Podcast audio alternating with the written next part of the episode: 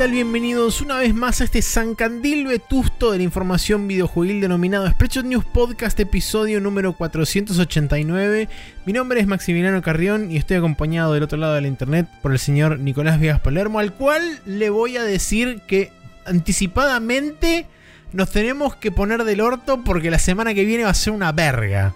Sí, eh, sí, eh, hay una especie de frente climático falopa zaraza que no sé si tiene que ver con todos los incendios que hay o qué mierda está pasando, pero como que se hizo una especie de situación de, captura de calor y hinchación de pelotas inminente eh, que sí, preventivamente todo es una mierda. Em, estoy de acuerdo a, punto tal que según este otros lugares eh, meteorológicos que miran hacia arriba y dicen cosas del tiempo, aparentemente durante la semana que viene esta zona en particular de acá de Argentina va a ser la más caliente del planeta y es tipo me cago en el universo. ¿Por qué?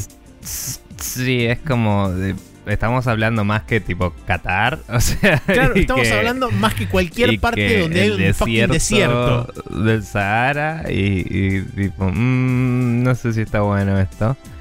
Eh, sí, genuinamente va a ser una poronga. Eh, espero que sean felices ustedes con su calentamiento global de mierda. eh, Re que todos fuimos parte, ¿no? Pero bueno, em, qué sé yo. Que, eh, no pensemos mucho en ello, Maxi. Sí, no eh, sé. Yo la semana que viene, si sobrevivo, hay un podcast la semana que viene. Sí, tenés cuidado en el laburo, hidratate, etcétera. Tengan cuidado la gente también. Eh, tengan cuidado la exposición al sol también. Que no sé si particularmente va a ser más heavy que otras veces, pero con el calor añadido la insolación es mucho más peligrosa, ¿no? Sí. Que si solo te pega el sol, que a veces eso los pasás más fácil. Y si pueden evitar estar en la calle, hay más de una razón para evitarlo ahora. Así que. Así es, em, tal cual. Pero bueno, eh, dado, dado ese anuncio público para mm. seguridad, higiene y demás, eh, vamos a pasar a iniciar propiamente dicho este programa. Una cosita más, perdón. Además de si no morís, si no se nos corta la luz zarpada a todos, ¿no? Que acá suele zafar bastante, pero en tu casa no sé si a veces tenés corte de luz, así que capaz que puede peligrar la grabación y tenemos que replantearla si, si es complicado. Sí. Pero bueno, haremos lo posible por salir en tiempo y forma y quejarnos eh, no preventivamente de todo lo que pasó. Sí, Así que no se preocupen que van a tener su update eventualmente. Habrá em, seguramente más quejas varias durante mm. el podcast de la semana que viene, en caso de existir uno. Sí. Eh, ahora sí, como decía, gracias a toda la gente que pasó, comentó, compartió, shareó, relikeó este, y compartió y todo lo demás. Eh, solamente tenemos a Jorge Pérez listado acá, que es el que siempre firme al pie del cañón, comparte y este. Comenta. pero, y comenta, pero gracias a toda la gente que pasa también y deja su like y demás. Eh, no tenemos preguntas en, en el forums. Tampoco hubo envío de predicciones de nadie. Eh, estábamos hablando de la posibilidad de tal vez, justo antes del programa, estaba hablando con Maxi, de la posibilidad de tal vez empezar a preguntarlo vía Twitter. Eh, ¿Cómo hacen los chicos de Café Fandangos, no? Pero cuando preguntamos cosas, por ahí preguntarlas directamente por la red social que más usamos en ahí. Bueno, puede ser Instagram también, ¿no? Pero, mm, pero quizás eso sea un poco más ameno para la gente. Si tienen opiniones al respecto, las pueden escribir en todos los medios que después vamos a decir, o tal vez pregunte sobre esto mismo en las redes, a ver si tipo digo, esto es más fácil que es una, es una posibilidad bastante válida. ah, porque no siempre, pero cada tanto nos gusta eh, saber em, tener input externo para las discusiones del programa. Seguro, sí. Eh, pero bien. así entonces damos por concluido esto y nos vamos a ir a la primera sección oficial de este programa, que es qué jueguitos estuvimos jugando durante esta última semana.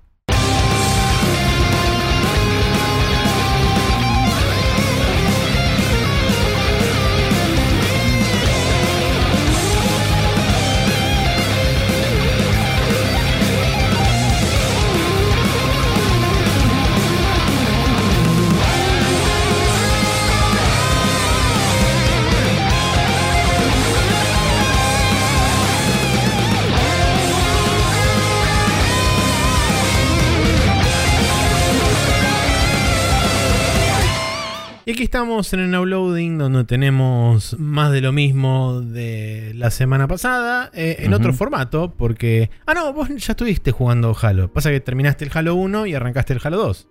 Eh, la vez pasada comenté que había empezado el Halo 1. Claro, por y eso. que More on That Later, básicamente no hablé mucho, creo, de ello. Eh, No, sí, comentaste sobre un poco sobre el Halo 1. Bueno, eh, tengo más notas sobre todo. porque gané el 1 y el 2. eh, Bien. En este rato. Eh, también jugué más a la, a- al Halo Infinite y cabe destacar que rebalancearon un poco los challenges y eso y destrabar el resto de la armadura samurai fue bastante fácil, que volvió el evento. Ya tengo el casquito, todo. Y casi completo los challenges de la semana sin tratarlo realmente. O sea que te sacaron bastante de los challenges de mierda esos que eran jugá este modo que está solo cuando jugás en esta opción una vez por bimestre. Y es como, bueno, pará. tío, o sea, eh, y ganarlo eh, con un headshot. Y es como, bueno, eh, no. Entonces realmente salieron muy pocos challenges relativos a un modo de juego. Y esos los cambié con el ítem ese de cambiar de challenge. Y, Sí. y seguí destrabando cosas. Así que nada, me pareció bastante mm, bueno esos cambios que hicieron, cabía destacarlo. Eh, siempre sigue siendo divertido jugar Halo Infinite.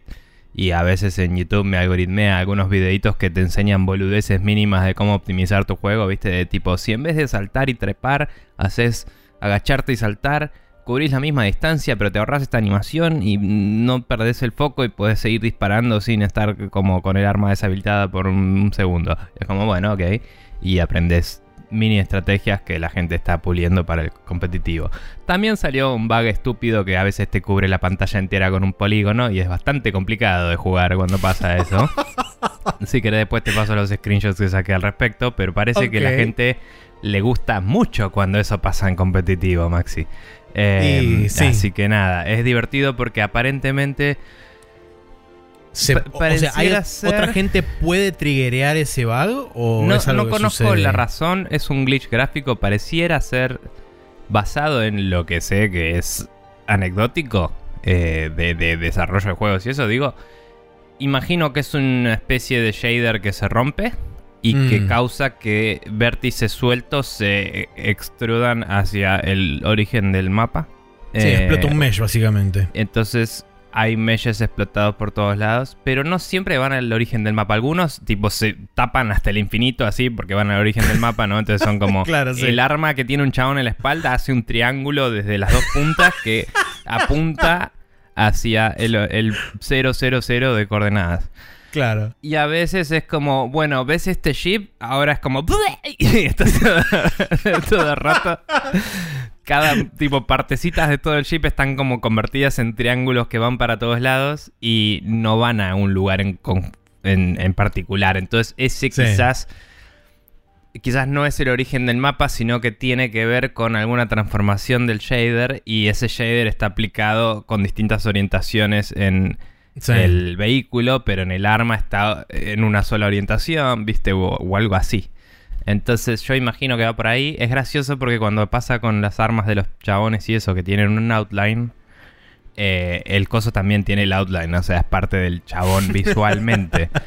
No modifica el hitbox, así que no es que puedas dispararle al polígono gigante y pegarle al chabón, que hubiera sido Claro, sí, divertido. sí. Pero, pero bueno, nada, es, es- Hoy no me pasó, pero el otro día me pasó después de jugar un rato y dije, ¿qué, qué está pasando? Y después empezó a pasarme muy seguido. Creo que solo con placas Nvidia de la serie 30, por lo que vi. Eh, Ok. no encontré reportes de verdad, pero buscando vi gente que se quejaba y todos decían 3070, 3080, no sé qué. Y cuando jugué con Rami y con, y con Lucas no estaban eh, teniendo el issue, me parece. Porque yo lo mencioné y no dijeron nada al respecto. Em, pero bueno, eso, update de Halo Infinite. Bien. Master Chief Collection, eh, no me acuerdo cuánto dije del Halo 1 la vez pasada. Eh, sé que algo, pero no sé cuánto. Em, cabe destacar que después te comenté a vos que hubo una misión que se terminó sin que se dispare Sí. la cinemática. Eh, que era justo la que pasa después del reveal de, de Flood, que estás en una selva. Sí. Y, o sea, estás saliendo de ahí y volvés a donde empezaste la misión, que es una selva. Sí, exactamente. Eh, y tenés que medio hacer tiempo hasta que termina el nivel. Em, Ahora yo, porque no estaba seguro si me estaba faltando matar a un enemigo o algo, porque estaba tardando mucho en terminar el nivel, me fui medio caminando hacia el borde del mapa y se ve que estaba fuera de algún de algún trigger o algo que oriente bien la cinemática y se disparó el final de la secuencia y no, no tenía cinemática. Inmediatamente aparezco teletransportado con una orbe de estas de, pre... ¿Cómo se llaman? Los... Ah, los precursors. Los precursores, esto, como mierda se llaman, estas eh, que le dicen los... eh, Los guilty oráculos, le dicen los... Sí, eh, los, los de cosas. Pero sí, parece básicamente la Matrix of Leadership, pero no, que flota. Eh, son como los ghosts del, del Destiny, Del Destiny. Pero pelotitas. Y me teletransporta a una a, a un lugar que se llama The Library. Y ahí sigue el juego. Y es como, che, ¿por qué? ¿Qué tipo qué? Y no entendía cómo había sido esa interacción. Lo peor es que después lo googleé. Lo busqué en YouTube. eh, y el primero que encontré estaba en español. Y dije, no me importa, quiero ver la cinemática. Le doy play. Y la cinemática fue literalmente. Estás ahí en la selva, aparece la orbe y te lleva. O sea, no hay contexto Sí. igual y es tipo, porque el libreto dice a pleno y es el Deus Ex Machina más hijo de puta que hay. Y es como, hay cosas del Halo que me están contando en serio, del mundo y todo. Pero la gente dice que esto es tipo high level writing y es como, es malísimo, boludo. O sea, es como, Eso yo te lo es había dicho. cualquier cosa. Es cualquier cosa. Y hay gente que jura que el Halo es lo mejor y es como, chabón, ¿qué? Y El, problema, el problema que hay es que Mm. mucha de la gente que jura que Halo es lo mejor, jura bajo el concepto de que te leíste las 468 novelas que hay alrededor de los juegos. Y eso no es Halo. Halo son Hay- los juegos para mí. hay mucha gente también que tiene la idea de que el Halo empezó la narrativa en los shooters porque no jugaron en Half-Life, ¿me entendés? También. Eh, y es como no, claramente no. Y honestamente no jugamos al maratón, pero capaz que el mismo nivel de storytelling venía del maratón, que era de, de Bungie. ¿no? En- en Bueno, un saludo a Destiny y sus 496 nombres propios. Este, Sí, sí. Eh, sustantivos más bien, más que nombres propios. Pero. También. Em, bueno, cuestión que. eh, me gustó bastante el Halo 1. Hay momentos donde se pone un poco repetitivo pelear con The Flood, que es este enemigo Sí. en particular que no quiero adentrar mucho. Sobre todo porque mínimo los chicos de la logia dijeron que lo iban a jugar ahora, así que no quiero spoilear demasiado porque nunca jugaron. Sí, personalmente la parte más tediosa de todo el juego para mí es la, justamente La biblioteca. Sí, es una paja. Una habitación igual atrás de la otra. Es una paja, es muy largo al pedo, es También. difícil. Hice bien en jugarlo todo con los gráficos viejos porque literalmente está la habitación esa que decía Noodle en su video que me salvó la vida porque era una parte re jodida y era como hay una habitación que con los gráficos nuevos hay una pared que la tapa y está ahí y la puedes usar, puedes entrar a través de la pared en los gráficos nuevos. Y en los gráficos viejos lo ves y te metes y hay un health pack y, y una pared donde puedes esconderte para recargar el escudo y salir y asomarte y matar. Y es justo al final de casi todos los... Creo que es eh, el último lugar donde te viene una horda particularmente grande Claro, sí. y era una reverenda paja. Yo no lo necesité por haberlo jugado en fácil, por ejemplo. eh, Yo lo jugué en normal, sí. Eh, que me pareció bastante bien en la dificultad, pero la longitud del juego en esas partes era mucha. Y las habitaciones repetitivas, eh, voy a decir que se ponen tediosas, sobre todo en este caso, que era muy difícil y largo. Pero en general cumplen bien su función. O sea, lograron que extendiendo artificialmente los niveles como lo hicieron, mantuvieron Mm. una tensión narrativa copada. Porque la misión de The Flood, que son también como cuatro lugares iguales, Sí. eh, es una ida y una vuelta escapando. Y está muy bien logrado porque la mayoría de los juegos donde em, vas a un lugar y se abre un mal antiguo y te persigue, cuando vas es todo re vacío y no pasa nada. Y cuando volvés, eh, se- es tipo... Y, y es re obvio que vas a volver corriendo, ¿me entendés? Sí. Y acá no era re obvio porque estabas matando enemigos y haciendo la tuya re tranquilo. Hasta que de golpe llegas a un lugar donde ahí está todo que se pudrió. Y ahí Claro. es donde se larga. Y jamás imaginé que iba a, que el nivel no seguía, sino que tenía que volver todo el camino para atrás. Y fue efectivo y útil y, y está bueno. Y lo pudieron hacer porque ahorraron plata en no hacer un nivel re complicado, sino decir, bueno, vamos a repetir la estructura porque tiene sentido que hay cuatro cosas que son generadores y son iguales porque son generadores. Fin, ¿me entendés? Y como, bueno, está bien. Entonces lo supieron usar bien. Eh, hay una excusa narrativa en un momento que no era ahí, que Cortana te teletransporta y, y excusan específicamente porque no lo hace todo el tiempo. Y es como, bueno, ok. tipo, hay, cosas que es como, bueno, y de este nivel tiene que ir a este nivel. Bueno, vamos. Vino Moe con el. Con el, con el ventilador ese atrás y el, y el eh, coso y se lo llevó a, Homero del coso de box y después fue y lo buscó Master Chief y lo llevó al siguiente nivel y después salvó a esos niños y esas cosas que ves al final de ese nivel de, de ese capítulo de Los Simpsons. Eh, pero bueno, nada, entonces todo así es como... Se nota que eran un montón de misiones distintas atadas por una narrativa que era el, común de la industria y está bastante bien para lo que es. Em, de nuevo, The Flood en particular, tedioso y... Te digo, no es que tenga muchas ganas de jugar Halo 4 y 5, pero tengo muchas ganas de no seguir matando The Flood porque me aburre. es bastante Recomendación, mm. eh, para vos. Sé que por ahí vos los querés escuchar con, prestándoles más atención y qué sé yo, pero el último set de cuatro episodios de Dev Game Club jugaron el Halo 1. Sí, este, y como uno de los chabones fue director creativo de Halo Infinite, después jugaron eh, en un capítulo bonus un poco de Halo Infinite. Y mm. está bueno todo lo que cuentan y hacen paralelismos interesantes entre el viejo y el nuevo y qué sé yo. Así que te lo súper recomiendo. Los voy a escuchar, sí, sí.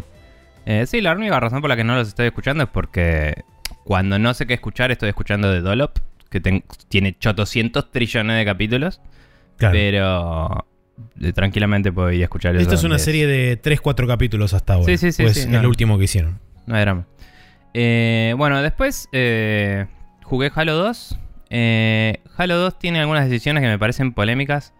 Y hay una cosa que no entiendo cómo se veía en el original, que me da curiosidad y tendría que buscarlo, que es cómo eran las cinemáticas originalmente. Porque en la Creo versión. Que eran in-engine. ¿Eran in-engine? Sí. Ok.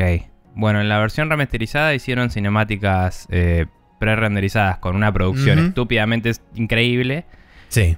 Pero eh, causa saltos de golpe de escena y cosas, ¿no? Como vos estás con Master Chief en una situación y de golpe la cinemática arranca con Master Chief en otra situación. O con otra arma, que en el 1, como era in Engine, siempre tenías el arma que tenías en la mano. Que eh, en el Infinite también pasa. E imagino que en todos los demás pasaba. Em, y en el Reach, en el Reach pasaba también, ¿no? Em, también, inclusive, una que me pareció particularmente chota es una cinemática en la que Master Chief tiene un arma y la cinemática siguiente tiene otra arma. Y es como, dale, o sea, eh, señor director media pila, ¿no? O el continuista o quien sea. Em, entonces, esas cosas me parecieron medio... Como está buenísimo el nivel de producción que le pusieron al 2. Se nota que respondieron a las críticas del 1 porque la, el remaster de los gráficos está bueno de verdad y lo jugué todo con los gráficos nuevos. Está muy lindo. Eh, pero es inconsistente, digamos, en esas cosas. Em, por las cinemáticas y eso. Eh, Después de eso, eh, perdón, tengo un montón de notas acá y no las estoy leyendo textual, entonces tengo que revisar que no me haya perdido nada. Em, bien, como decía, prefiero que sean in-engine. Y por suerte el resto son así, así que bueno. Después, eh, pareciera que los, loads que hay en esos momentos de cinemática eh, cargan, causan tipo hipos de performance medio raros. Eso creo que es porque debe haberme bajado las texturas HD, digamos, o lo que sea pero como que le cuesta un poco, framea un poquito y, le cuesta un poco, no sé, cuando me muero hacer el reload y eso comparado con el 1. Em, y, y eso es medio un poco molesto. Igual se ve bastante increíble el juego para hacer un remaster de hace unos años ya. Eh, también que para PC lo, volvieron a tocar, ¿no? Em, tuve muchos crashes de pasarme, pasar el foco a otra aplicación. O sea, poner en un momento me habló mi viejo, hago clic afuera de la pantalla, o sea, hago alt tab y literalmente sigue estando el proceso del Halo andando, pero la ventana dejó de existir. Y es como, tengo que matar el proceso, volverlo a lanzar. Y muchas veces me pasó. No, Me pasó- Me fijaba de no hacer altaba al pedo, pero había Sí. momentos en donde tenía que dar bola a otra cosa y era un 50-50 de si se rompía o no. A veces sí, a veces no. Creo recordar, no sé si vos te fijaste, pero creo recordar que eh, el setup de Borderless Window no anda bien. Mm. Entonces, cada vez que inicias de nuevo el juego, tenés que entrar a las opciones y ponerle Borderless Window y ahí te lo recuerda hasta que cerrás el juego y lo volvés a abrir.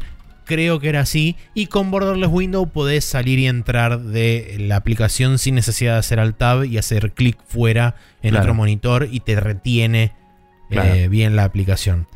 Sí, Creo de- recordar que, era, que había algo de eso. Eh, nada, la, la Master Chief Collection, te digo, es un milagro que funcione. Porque es Anda una compilación de cosas tan distintas. Sí, Y- anda infinito mejor aparentemente de lo que andaba al principio, pero todavía tiene sus ñañas. Seguro. Eh, también em, cabe destacar que en la Master Chief Collection, en su momento lo dijimos, vos puedes hacer una playlist, tipo, poneme un nivel del Sí. Halo 1, un nivel del Halo 3 o DST, un nivel del Halo 2, y este ponémelo en tal dificultad, y este ponémelo en tal otra, y te hace un, Sí, tal y- y cual. le das play y jugás los niveles Eso. en el orden que se te canta. Es ridículo, o sea, es un es increíble. Y por eso está atadísimo con alambre, seguro. Pero bueno, Totalmente. bien. em, No me quiero imaginar lo que deben ser los cambios de contexto entre engines y todo eso. Es tipo. ¡Ah! Eh, mm, sí. No sé, capaz que las remasters las hicieron con el engine del 3 y las que vino después también. no, porque el 1 y el el 2 cuatro corren es los dos único. engines al mismo tiempo. Fair, sí. Pero lo- la parte nueva ser el... Bueno, eso sí, es, es relativamente más Eh, fácil. Sí. Sí, no sé. de- después podemos investigar al respecto, tal vez en algún lado de decir. Pero el, el Halo 4 debe ser el más loco de haber incorporado porque era un juego hecho por Bueno, ellos sí. con su propio motor. Y el resto, Sí. el 3, el ODST y el, y el. Reach. eran todos el motor del 3. Y el 2 y el 1 se hicieron como remaster a partir de eso, digamos. Así que no sé. Pero bueno, continuando. Eh, hay un boss que tiene un escudo que lo hace invulnerable. eh, y cuando le pegas con melee, reacciona como si le estás pegando. Y le pegué una pelotuda cantidad de veces con la espada. Maté a un montón de enemigos que hay en el nivel y agarraba la espada y le pegaba y le pegaba y le pegaba y no pasaba absolutamente nada. Y tardó como. como 15 minutos del intento en el que mejor me fue para que Cortana diga algo que me dio una pista de cómo terminar la situación. Y la forma de terminarlo no estaba indicada de ninguna otra forma en lo absoluto.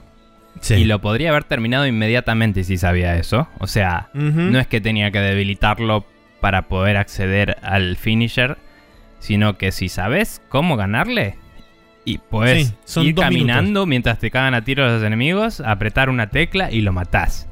Sí. Y es una mierda. Es una mierda. El encuentro me parecía bien balanceado, todo, qué sé yo, era divertido. Era como, bueno, le tengo que ir pegando al chabón. Y en el momento que me enteré de eso, es tipo, sos un pelotudo chabón que diseñó este nivel. Tipo, no lo puedo creer. Y fue un nivel larguísimo llegar hasta ahí. Y el payoff fue una poronga. Y es una Sí. mierda en lo absoluto. Zarpado, lo odié. Eh, si, si hubiera sido pegarle con melee hasta que el chabón, tipo, no sé, eh, Sí, le un poquito y ahí ap- aprieto una tecla y me paro así y le clavo la espada en la jeta, es como, sí señor, y se hubiera sentido increíble, pero no. Era una imbecilidad total. Y era como, bueno, te odio. Em, vos me preguntaste por la- el feeling de que todos fueran bullet sponges eh, Sí. que tuviste vos. Eh, me pareció que era así en las misiones del Arbiter, que es el otro personaje con el que jugás. Porque las armas que usa él son menos. Todas de plasma. Son todas de plasma y son menos eh, de impacto, justamente. Em, y, en el, y acá estuve descubriendo al jugar estos Halo la importancia de ir switcheando el tipo de daño. Me parece que en el Infinite, en la campaña, lo hicieron un poco más trivial y puedes medio usar lo que quieras, un poquito. Pero si optimizás y decís, bueno, le bajo el escudo con la plasma y después cambio a la pistola, ponele, con la pistola los baja mucho más rápido cuando no tiene escudo, por decir algo. Eh, y esa optimización la empecé a usar. Y con eso no lo sentí tanto lo que vos decías. Pero en el momento que jugaba con el árbitro también esas misiones eran un poco una patada en la pija porque tiene poca vida comparada con Master Chief. Sí. Y el. Y tenés una habilidad para medio enfatizar el stealth. Pero los niveles no son conductivos a eso. Los niveles son lineales. de, de, pasillo, de matar. Em, hubo un par de momentos en el juego con un mínimo de backtracking, pero no estuvo tan bien hecho como en el 1, me parece. Em, y nada. a mí principalmente donde me, empezó a frustrar un poco el hecho de que los enemigos fueran tan resistentes al daño es más que nada en el último tercio cuando empiezan a aparecer los brutes y todo eso, que son como los chabones gigantescos, que encima en muchos casos, además de tener mucha vida, además tienen shield, entonces tenés que bajarle el shield y cagarlo a tiro 200 veces para que se mueran. Los brutes en particular no usan shield, en particular. Entonces cuando te toca con el árbitro es una paja porque tenés armas de plasma y eso no les hace mucho a los, a los brutes. Pero con Master Chief los, puedes ir matando más o menos bien. Y eh, vi un tooltip abajo que me explicó que eh, cuando te queda un solo brute, viene y te arremata. Tipo, te arremete, perdón. y ahí es cuando te das cuenta que tiran el arma al piso así y van corriendo así para cagarte a palos. Que me pareció simpático. Em, pero está bueno porque también es como que sabes que va a dejar el arma en el piso, entonces si tenés pocas balas lo rodeas y le agarras el arma y le pegás. No sé, hay, hay como estrategias, cosas que puedes hacer con esa información. Em, pero de cualquier forma, estoy de acuerdo en que hacia el final se complica un poco. Sí está bueno como al final mezclan un poco los tantos para que se, hay varias facciones que se están pegando entre sí y vos podés medio mirar y aplaudir si querés. Sí. Eh, y sí me parece que hicieron muy bien el ritmo del juego en que cada vez que estás empezando a envolarte de un tipo de gameplay es como, bueno, acá hay un tanque. Y de golpe estás con el tanque, es tipo pa pa pa pam, pa pa pa y es un nivel de tanque. Y cuando te estás empezando a aburrir el tanque, es como ir a los tiros. Y cuando te estás empezando a aburrir de eso, cambio de personaje. Eh, lo malo es que el árbitro me pareció un embole siempre, pero bueno. Em, y nada, eso me, pareció bastante bien mezclado en la campaña en ese sentido. Em, pero con esas falencias que decíamos. Sí. Eh, la historia está buena, pero medio que repite lo mismo que el 1. Eh, o sea, como que dijeron, che, esto funcionó y ya establecimos este universo de esta forma, entonces la forma de lidiar con un Halo es esta.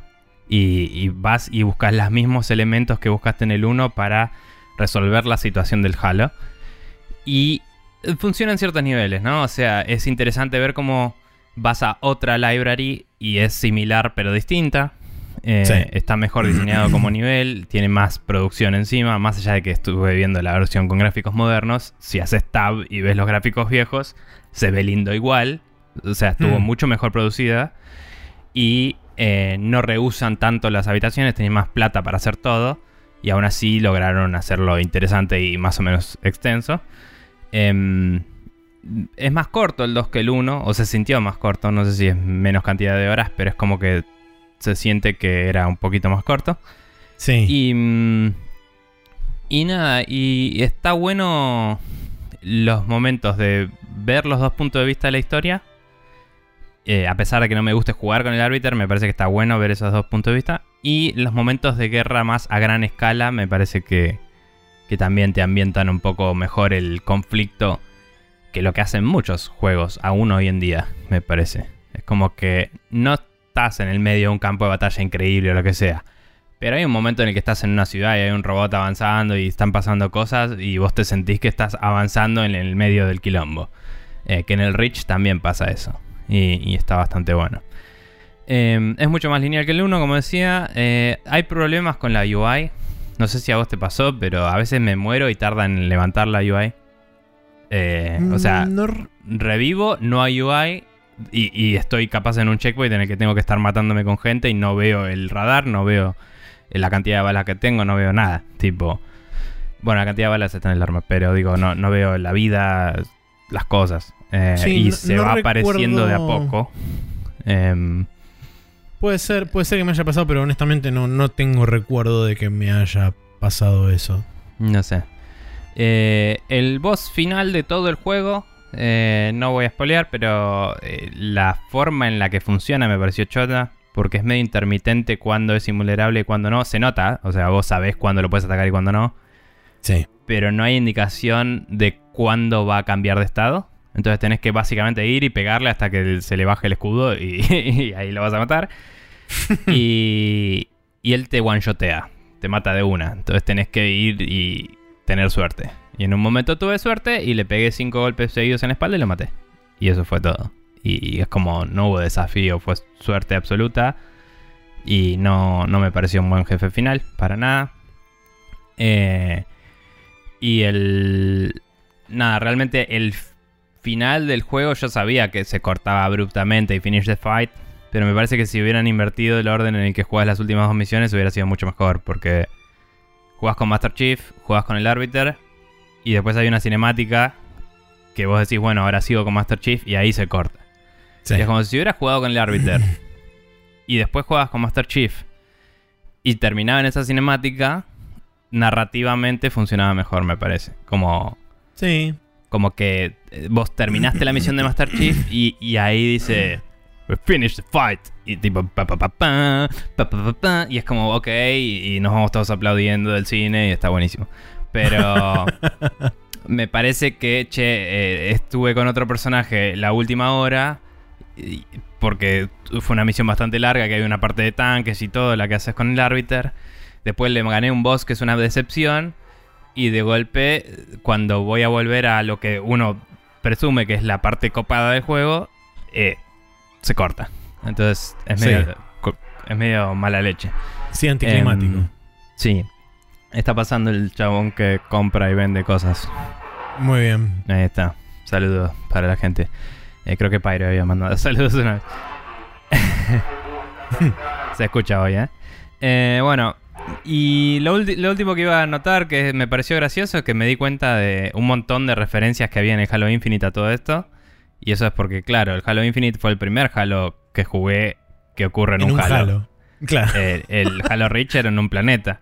Entonces cuando jugué al 1 era como, ah, mirá este coso que estaba en el Infinite, ah, mirá este coso que estaba en el Infinite, ah, mirá este coso que estaba en el Infinite, así todo el tiempo. Y después en el 2 es como, ah, mirá este coso que estaba en el 1, ah, mirá este coso que estaba en... Y es como, ah, claro, o sea, los Halos tienen sus propios set de enemigos, armas y cosas intrínsecos de estas mm, producciones como mierda se llamen Sí, Forerunners. eh, Forerunners y cosas em, que vienen desde el 1. Yo pensé que lo fueron eh, armando de a poquito, pero es como que ya en el 1 te establecen los Sentinels y todo eso.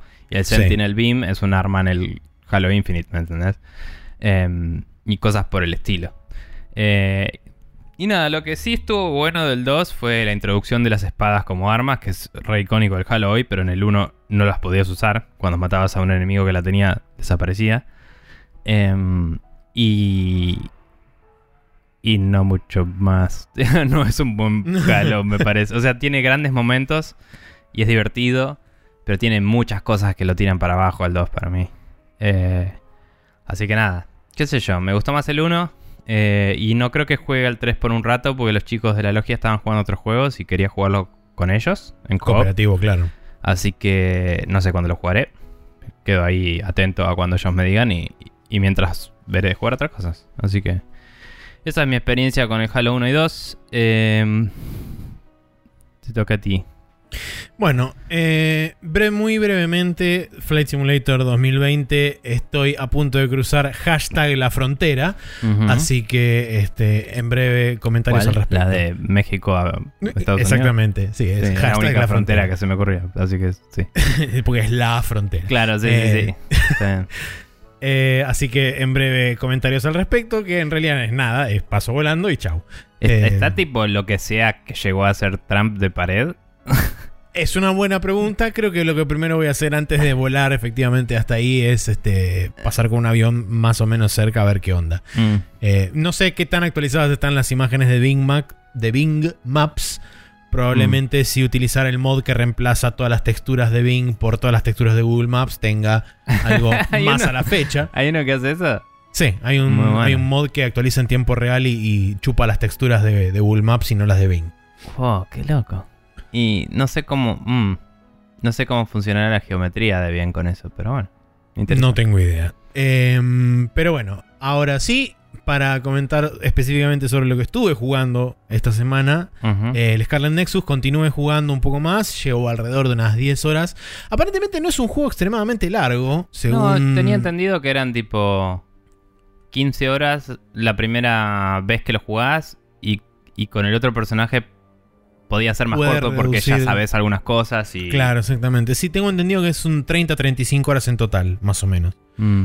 Sí, no sé si habrá un epílogo cuando ganaste con los dos o algo. ¿viste? Claro, puede ser, no lo sé. Eh, la verdad que la, la estoy pasando bien. La historia no tengo idea de qué está pasando, porque cada vez es como que cuanto más avanza, menos entiendo. Es, eh, es Yo te una explico, cosa hay, que... hay piernas que tienen flores arriba. Claro, y exactamente. Van por la ciudad y hacen fechorías. y, y rompen cosas y aparentemente, no sé, hay, hay gente que dispara balas que hacen que la gente se transforme, no sé. Es rarísimo todo. Eh, lo importante y lo interesante de todo esto es que sigo avanzando en el combate y voy desbloqueando nuevas habilidades.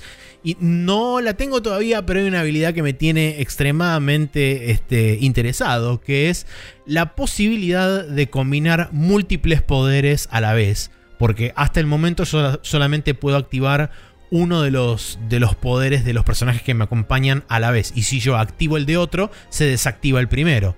Y así Mm. en, en- en consecuencia. Lo que te permite hacer eventualmente este upgrade que tenés en el árbol de habilidades es que eh, el- en el primer, digamos, slot de upgrade te permite tener dos poderes activados a la vez. Claro. Y el tercero es todos los poderes activados a la vez. O sea, el tuyo y, y el de te convertís en el Capitán Planeta. Así. eh, más o menos, una cosa así. Bien. Porque por lo que vi, por lo menos en el GIF que te muestra, digamos, de, de Sí. ejemplo, este, activa todos los poderes y entras como a brillar en un halo medio púrpura, rosa, así fan, el, el super Avatar flashero. Mode. Claro, Sí. una cosa así y que sale volando para adelante y explota en luces y, y cosas de colores. Este, así que digo, sí, yo quiero un ratito de eso. Claro. Em, y- pero Estaría bueno, digamos que, que, que hayan licenciado la música de la estrellita de Mario.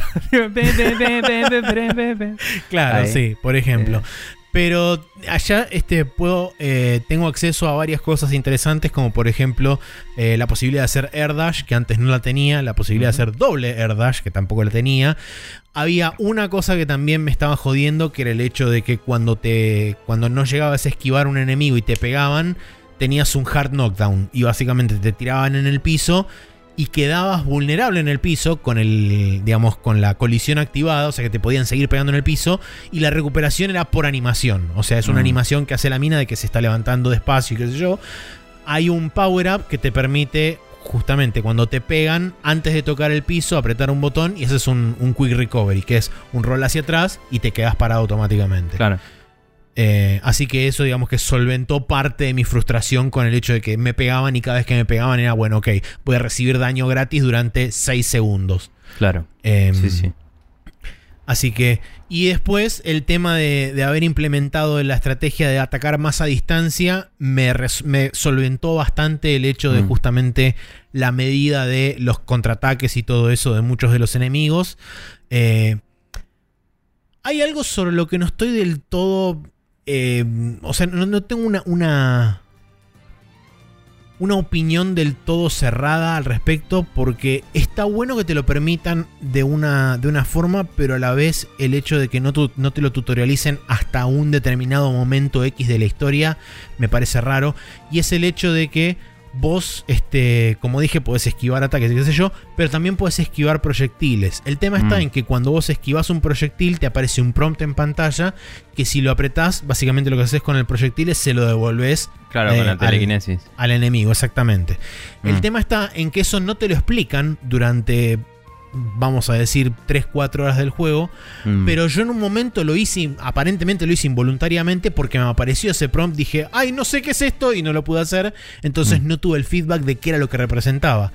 Una hora o una hora y media después de que pasó eso, me apareció efectivamente en una voz battle el, el tutorial de decir, mirá que podés hacer esto. Entonces ahí fue donde hice la conexión para atrás y dije, ah, eso debe haber sido lo que me apareció que podía hacer, pero que en Mm. ningún momento me lo explicaron hasta recién ahora. O sea, por eso digo que no estoy del todo convencido en dónde caigo, si me parece que está bien o está mal, porque el hecho de que te lo permitan hacer desde el principio me parece bien, me parece fantástico, Sí. y que no te coarten la habilidad de hacerlo, pero no sé qué tan bien me parece el hecho de que no te lo tutorialicen hasta un momento X de la historia donde dicen, bueno, acá te lo vamos a presentar porque es, entre comillas, necesario para esta voz battle en particular. Claro, como que un enemigo básico que te tire una bolita de algo antes podría haber sido el momento de tutorializarte eso. Exactamente. Igual, o sea, no, no lo jugué todavía, lo tengo instalado en la Xbox para jugar, al final lo voy a jugar ahí, me parece. Em, pero eh, imagino que por ahí esperaban que experimentes con eso, porque si la telequinesis afecta a todas las cosas que tienen física y te viene un proyectil, es algo que uno Sí. prueba a ver si reacciona a la física, ¿no? Eh, hablando de eso, es como el otro día me contaba, creo que fue Rami, que, que mm, Talarion, viste que que usó el repulsor del Halo y devolvió un misil en la jeta de un chabón y se sintió muy bien y es como, y claro, o sea, hay que probar esas cosas, digamos. Sí, sí, seguro. Eh, pero bueno, sí, sí, sí. Es que personalmente, te soy sincero, no es un tema de no haberlo probado ni nada de eso, es que primero era un tema de aclimatación con los controles, que es, Sí, un, sí. es un sistema de control que no es del todo estándar para este tipo de, para este tipo de, de- o por lo menos a lo que yo estoy acostumbrado para este tipo de juegos. Y segundo, el, el prompt la era otra- muy confuso. la contra, no, la contrapartida también es que es este hay como demasiada demasiada polución visual en el combate. Mm.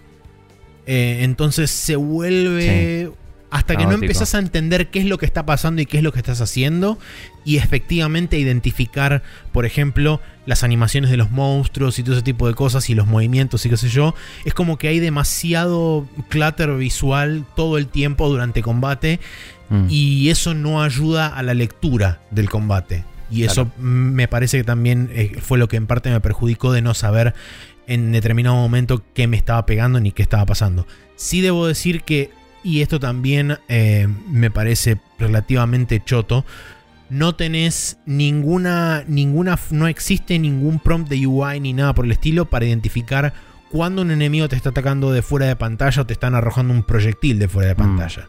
No y eso ocurre, porque me pasó varias veces. Y no hay cues auditivos, capaz. No hay ni cues Mm. visuales, ni auditivos, ni nada. Es simplemente llegan. Eh. Y depende también de qué tan cerca o lejos tengas la cámara, de si podés llegar a identificarlos eh, o no. Porque hay veces que he podido ver alguna cosa medio de rabo de ojo de pedo y lo esquivé. Pero en el 90% de los casos, si estás rodeado de múltiples enemigos, siempre te conviene dar un paso hacia atrás y tener siempre más o menos a todos en el campo, en el campo de visión, cosa de ver qué están haciendo.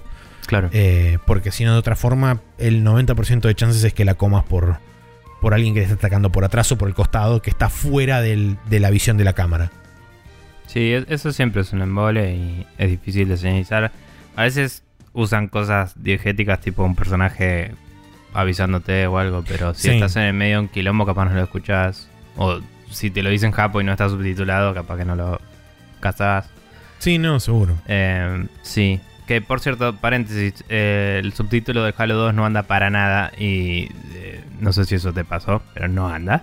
A, a Santi Quiroga tampoco le anda. No Em, recuerdo si lo jugué el otro día, me con subtítulos o no. Yo tenía Creo el subtítulo activé. prendido y en el 1 estaba en las cinemáticas y no andaba muy bien in-game. eh, y en el 2 no andaba en ningún lado. Y hay momentos hacia el final del juego que hay un, eh, un Guilty Spark que te habla y qué sé yo. Y te habla de lejos mientras te está cagando a palos con el boss principal. Y capaz que te está diciendo cosas de cómo ganarle y no tengo la puta idea. O sea... eh, sí no. recuerdo, ahora que lo mencionás, recuerdo que en ninguna de las cinemáticas tenía subtítulos. Eso sí es verdad. No recuerdo en gameplay. Pero No, si perdón, no me... y hubo un momento donde salió una línea de subtítulo de golpe. O sea, anda mal, ¿me entendés? Claro. Pero... No recuerdo Mm. si es. Porque sé que, por ejemplo, en la, en la parte de las opciones de gameplay y todo eso están separados por juego. Y no, está en tenés una que es. la de la de subtítulos y creo que es para todos. Ok, Pero bueno, entonces. Sí. No, te no. comentaba como porque dije subtítulos y me acordé. Y fue choto esa experiencia porque el malo final, cuando lo que causa que cada tanto baje la guardia son otros personajes que están en la habitación y no los escuchaba. Entonces no sabía si me estaban avisando de, che, te abro un opening. ¿me entendés? No, no entendía. Entonces no tenía los cues auditivos bien. Porque era un quilombo todo. Sí, Em, pero bueno, nada, era un paréntesis. Perdón, volvamos está a, bien. Al Scarlet. Eh, dame un segundo porque estoy queriendo comprobar una cosa. Ok. eh, porque estoy casi seguro de, ¿De algo que. So- No, no es. Bien, perfecto. Raro. Bueno, Dale, nada. buenísimo. Em, No no, sé qué nada, es. Sí, no, no estaba. Porque eh, en, un, en un momento, lo estoy jugando en japonés, obviamente. En un momento eh, ha- haces un, un movimiento particular que es como un finisher, que como contaba la otra vez, y los matas de un golpe a los enemigos. Cuando escuché ese vis- ese, ese cue vocal de la actriz, dije. Para, esta es la mina del Nier Automata, la que hace la voz de 2B. Entonces recién me estaba fijando a ver si era No la misma es. actriz. Y no, no es. Así que nada. Em, Capaz tiene voz de Tsundere. eh, puede ser. Em, pero nada, sí, la- en, en cuanto a gameplay, la verdad que la estoy pasando muy bien. Es un juego que me satisface desde el punto, de- desde el punto de- del gameplay. Ah, en- ah, como si faltara poco, hace, no sé, dos o tres misiones atrás me desbloquearon el Devil Trigger. eh, que Nice. es, es básicamente un Devil Trigger. La única contra que tiene es que no tenés vos control manual de cuándo activarlo y cuándo desactivarlo. Es simplemente un gauge que se va llenando mientras matas enemigos. Y cuando llega al máximo se prende solo. Y dura hasta que se acaba. Ellos Eh, dicen que cuando no estás en combate baja más lento. Qué sé yo, no sé. No, no me termina de cerrar el- el- la, la forma en que lo hicieron. Es feo que no se pueda activar a mano, pero bueno, si la narración lo justifica como que es un berserk loco de que te está sobrecargando el cerebro o alguna boludez así psíquica re loca, ponele. Ponele que es eso. Pero e- es choto cuando te dan una barra que cuesta llenar y no tenés control de cuándo usarla. Sí, bueno. sí. a- aparentemente también dentro de los dentro de la- del árbol de habilidades de los power ups y qué sé yo hay como habilidades que te permiten rellenar esa barra de forma Ah. más fácil. Entonces, o sea, cada, cada vez que matas a un Mm. enemigo te rellena más porcentaje de esa barra. ¿Y no puedes Así que- gastar un cachito de la barra para darle poder a algo? No, no, pues es una barra que se va llenando linealmente y cuando llega al tope se prende y se activa. Ha- Hay que ver si el otro personaje no la maneja distinto, capaz.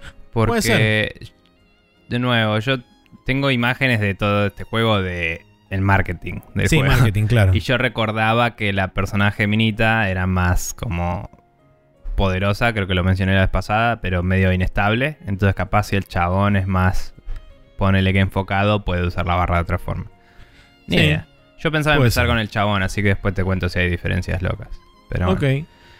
Em, bien, ¿algo más? Bueno, sí, eh, eso es todo, na- no hay nada más. Ok. Eh, estás vos narrando esta situación. Sí, igual, ya sé. Ahora estoy terminando de completar el calendario porque me había olvidado que Está había que poner el Bueno, si calendario. querés yo digo que vamos a la siguiente sección del programa. Eh, no, ah, no, vamos, a- vamos a decir el calendario ahora. el No dije nada. Bueno, Este, el ahora calendario sí. por esta semana, Maxi lo está completando en tiempo real y empieza con el miércoles 12 de enero que sale el Monster Hunter Rise para PC en Windows en particular, en Steam. El jueves 13 sale el Astroneer para Nintendo Switch, eh, que tuvo un nuevo trailer que vi el otro día y te avisé que había cosas nuevas y tendríamos Sí. que considerar si hacer una run 2022 eventualmente. Em, a ver qué más de esas cositas hay para descubrir. Eh, y por último tenemos el viernes 14 el God of War para PC. Eh, Sí. Lo cual no sabía que era tan pronto. ¿Se sabía esto? Yo tampoco, me sorprendió cuando lo leí en el calendario Sí. recién. ¿Sabes que el otro día, buscando releases que se venían para la discusión que vamos a tener en breve, em, caí en un coso de rumores viejísimo que hablaba Sí. de las de los eh, releases de Sony que iban a salir en PC. Estaba buscando eso, qué juegos de Sony estaban anunciados para este año en PC. Y había rumores de varios otros y tenían fechas que era medio pre-pandemia, así que aún si esas fechas eran más o menos posta, eh, no les creo ya de, de por sí, ¿no? Porque se corre todo. Pero estaba Claro. tipo el Ghost of Tsushima y más cosas y había varios en esta época. Entonces cuando vi este God of War acá dije, ah, qué loco. Porque nada, pues, esas fechas que había visto eran principio de año, digo. Sí. Pero bueno, nada, Ah, curioso. Interesante. Bien, ahora Bien. sí, entonces vamos a despedirnos del now loading y el calendario y nos vamos a ir a la main quest de esta semana que es eh, una suerte de cosa que hacemos todos los años y que teóricamente debería haber pasado la semana pasada.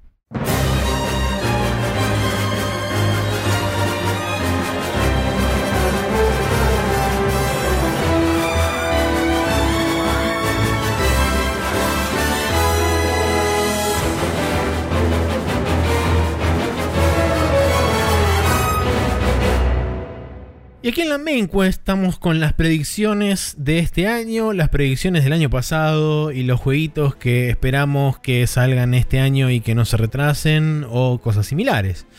Eh, esta es una costumbre milenaria que hacemos hace como tres años. em, sí. o Y cuatro. que estábamos seguros que ya la hacíamos y no era Y no, para nada en totalmente absoluto. Un recuerdo implantado por nosotros mismos Sí, de exactamente. escuchar otros Nos- podcast podcasts que lo hacían. Nos Y hemos bueno, auto-incepcionado. Eh, sí, qué pero magia. bueno, Pero bueno. Eh, vamos a arrancar, si te parece, leyendo las predicciones del año anterior, eh, del año Dale. 2021. Y qué tan bien, qué tan mal, qué tan desastroso este, fue nuestra eh, apertura mental hacia el futuro. eh, estando, considerando todos los, los despelotes y quilombos del año 2020 y en que se tradujo que, no recuerdo ahora del todo, pero creo que había sido bastante mejor de lo que nosotros pensábamos que iba a ser. Eh, durante el año es como que a cada rato decía, yo, yo predije esto, me parece. pero vamos a ver. No sé, Claro. Capaz me estaba incepcionando también, ¿no? Eh, pero bueno, bien. Eh, predicciones de 2021, si querés arranco yo. Dale. Está primero acá en la lista. Puse pocos first party de Sony lanzados este año y la mayoría de las sorpresas anunciadas para 2022 o 2023. Creo que debatible, pero la mayoría de las fechas que hubo eran 2023 y 2024 o nada. Sí, Eh, sí. Yo, yo, em, yo te lo daría como, como concedido porque esto más que nada reflejaba el hecho de va a haber muy pocas cosas lanzadas en 2021, cosa que fue real. Bueno, se, se aplazó Horizon y Sí. se aplazó God of War, que Se aplazó Gran hace Turismo. mucho tiempo se rumoreaba que era para el año pasado, se aplazó Gran Turismo, así que sí, crédito parcial. Pepsi. Em, después para Xbox puse eh, Halo Infinite Multiplayer temprano con cliente para empezar el hype, campaña después. es Ja, 100% te la dije. perfecto. Sí, señor. Eh, empezamos a ver eh, salir juegos de todos los estudios que compró Microsoft. Por ahora multiplataforma, pero va a tener... eh, pero Microsoft va a tener mucho de qué hablar en eventos de Mr. Doritos, Gamescom, Online, whatever. En resumen, mayor output de juegos de Microsoft que de Sony, aun cuando no sean exclusivos. Killer apps de Game Pass, puse. Como diciendo, enfoque en tener juegos grandes en Game Pass. Yo diría que la Em, segunda parte es, es así. Sobre todo la de Sí. mayor output de juegos de Microsoft que de Sony, aun cuando no sean exclusivos, porque eso fue real. Sí, todavía no vimos todos los juegos de. O sea, este año creo que vamos a ver más output de juegos de los que compró. de los estudios que compró Microsoft. Pero el año pasado sí hubo una semana que salieron el Age of Empires, el. que so- no son eh, empresas que compró, son de ellos, ¿no? Pero Sí. el Age of Empires, el multiplayer de Halo Infinite y el Forza salieron la misma puta semana. Claro. Y eso claramente es un montón de output para un solo momento en el tiempo y el espacio. Seguro. También, Así bueno, el año pasado también Sí. salió el Psychonauts 2. Sí. Eh, Que si bien. No, no mucho más, o sea, hubo más juegos chiquitos, capaz, o, o medianos, o versiones nuevas. Creo que releases en consolas de cosas que estaban solo en PC. Hubo también tipo del Wasteland 3, creo que salió al principio del año pasado, pues. O estoy eh, confundiéndome con el final del anterior, no me acuerdo. Sé pero- que salió en Xbox el año pasado. O Por sea, eso, eso eh, digo, en consola. Claro, en eh, consola. Sí, y, y creo que también salió en Switch y eso. No sé, eh, no me la super atribuyo, pero más o menos el espíritu de Xbox va a sacar muchos más juegos que Sony. Fue así. Sí, yo creo que en em, caudal sí. Eh, así que me parece que está dentro de todo sí. O sea, uno de los que fueron promocionados como Killer App de la Play 5, que es el. el, el, el. Deathloop. Ah. El Deathloop es de, es de Xbox. Sí. Pero bueno. Eh, sí. Eh, bien, después Nintendo. Eh, Breath, of the Wild 2 para Holidays 2021. Te comiste claramente no una, sucedió. una predicción más de Microsoft. Ah, ¿qué dije de Microsoft? Eh, inversión en indies japoneses en su búsqueda de entrar al mercado japonés y tener, traer contenido japonés a Occidente en Xbox y Game Pass. No pasó eso. Creo No. que hubo alguna discusión o algo, pero no. Como No mucho habrá sido un. Uno o dos tratos Sí. que no. Mm. No sé. Personalmente no leí mucho Mm. al respecto, específicamente con respecto a eso. Claro. O sea, no hubo un empuje de marketing de miren lo que estamos haciendo, que es lo que Claro. yo pensé que iba a pasar. Sí. Eh, bien, ahora sí, Breath of the Wild 2 en Holidays 2021 no sucedió. Creo que hubiera sido posible que pase, pero no sucedió. Eh, Metroid Prime 4 anunciado para... eh, no sé por qué dije el segundo quarter de 2022, pero es lo que dije. o sea, Eh, no- cuenta, cuenta pues como predicción para el año que viene también. Eh, claro, igual segundo quarter ahora me suena... eh, qué sé yo. Eh, capaz que el tercer quarter tiene más sentido sacarlo en, en verano de, de allá. Y mm, Técnicamente el segundo tipo- cuarto termina cerca del verano de allá, así que puede tranquilamente. de- sí, no sé, ni idea. No, esta predicción no sé a dónde iba, pero no, no se supo la fecha. Salió de la nada el, el Metroid eh, Dread. Dread y, y nada, cambió ese timeline del 4. Es como que importa menos cuando sale el 4 porque todo el mundo se enfocó en el Dread. Ujú. Eh, Prime Trilogy para final de 2021 no ocurrió y de hecho hay rumores de que específicamente el Prime 1 va a salir por un lado y después van a salir los otros. O sea, eso es lo que se está hablando ahora. Ok, eso no lo sabía. Según dice Jeff Grab, es como que son desarrollos independientes y no se sabe exactamente la razón, pero hay rumores de que el 1 ya está bastante avanzado y no se sabe por qué no hicieron todo junto. Ok, eso no lo Em. sabía, lo cual va a, ser- va a estar claramente reflejado en mis predicciones. Eh, sí, está en la mía de que va a salir este año. Em, después lo hablamos. Después puse aparición con vida Bayonetta 3. Sí, señor. Lo logré, señor. Eso, eso es Sí, correcto. señor. Eh, signo de pregunta había puesto y todo. Claro, pero sí. sí.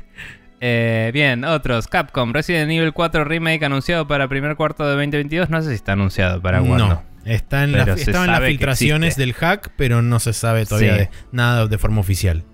Se sabe que existe y salió, salió para el Quest 2, que ni siquiera es el Quest 1 como para decir, no, Q1, ¿no entendés? Pero no. Eh, eh, el Resident Evil 8 es bien recibido por crítica y jugadores, sí.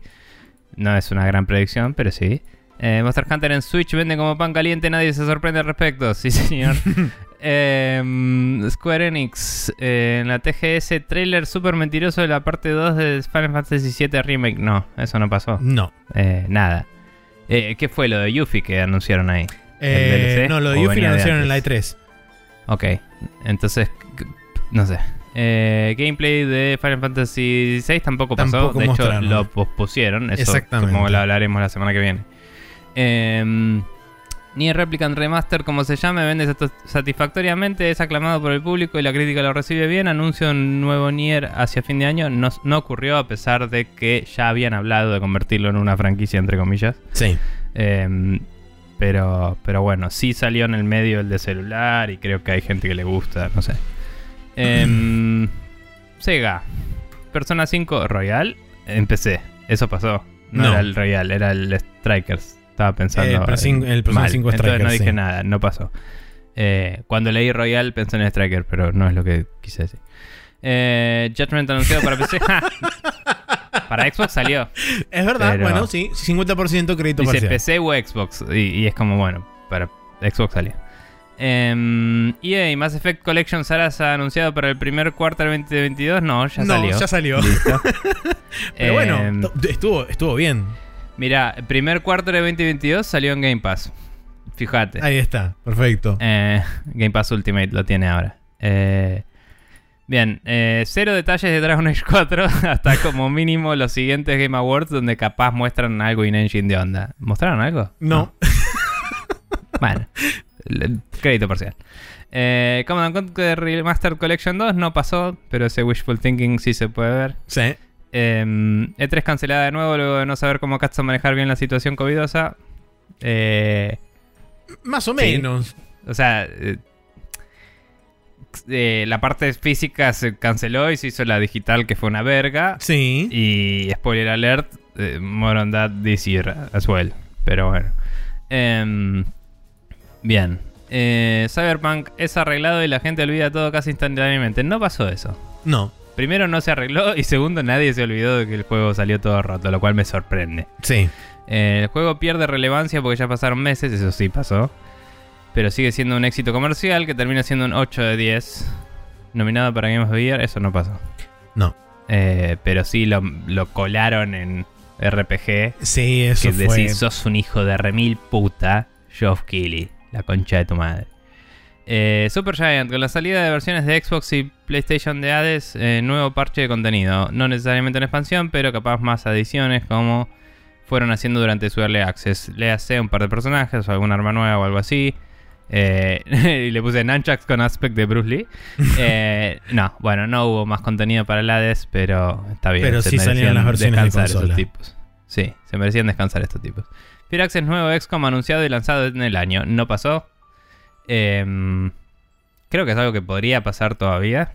eh, en cualquier momento de la vida. No sé, no sé qué tan versátil y qué tantos equipos de desarrollo internos tiene Firaxis, porque sé que el bruto de Firaxis hoy está trabajando en el Midnight Suns, que es el juego de Claro. X-Men. Bueno, no sabía de esa existencia de ese juego en ese momento. también. Perdón, de X-Men no, de Avengers Sí, o algo así. De, de Marvel. De Marvel, Sí, están, están los X-Men también. Em, pero bueno.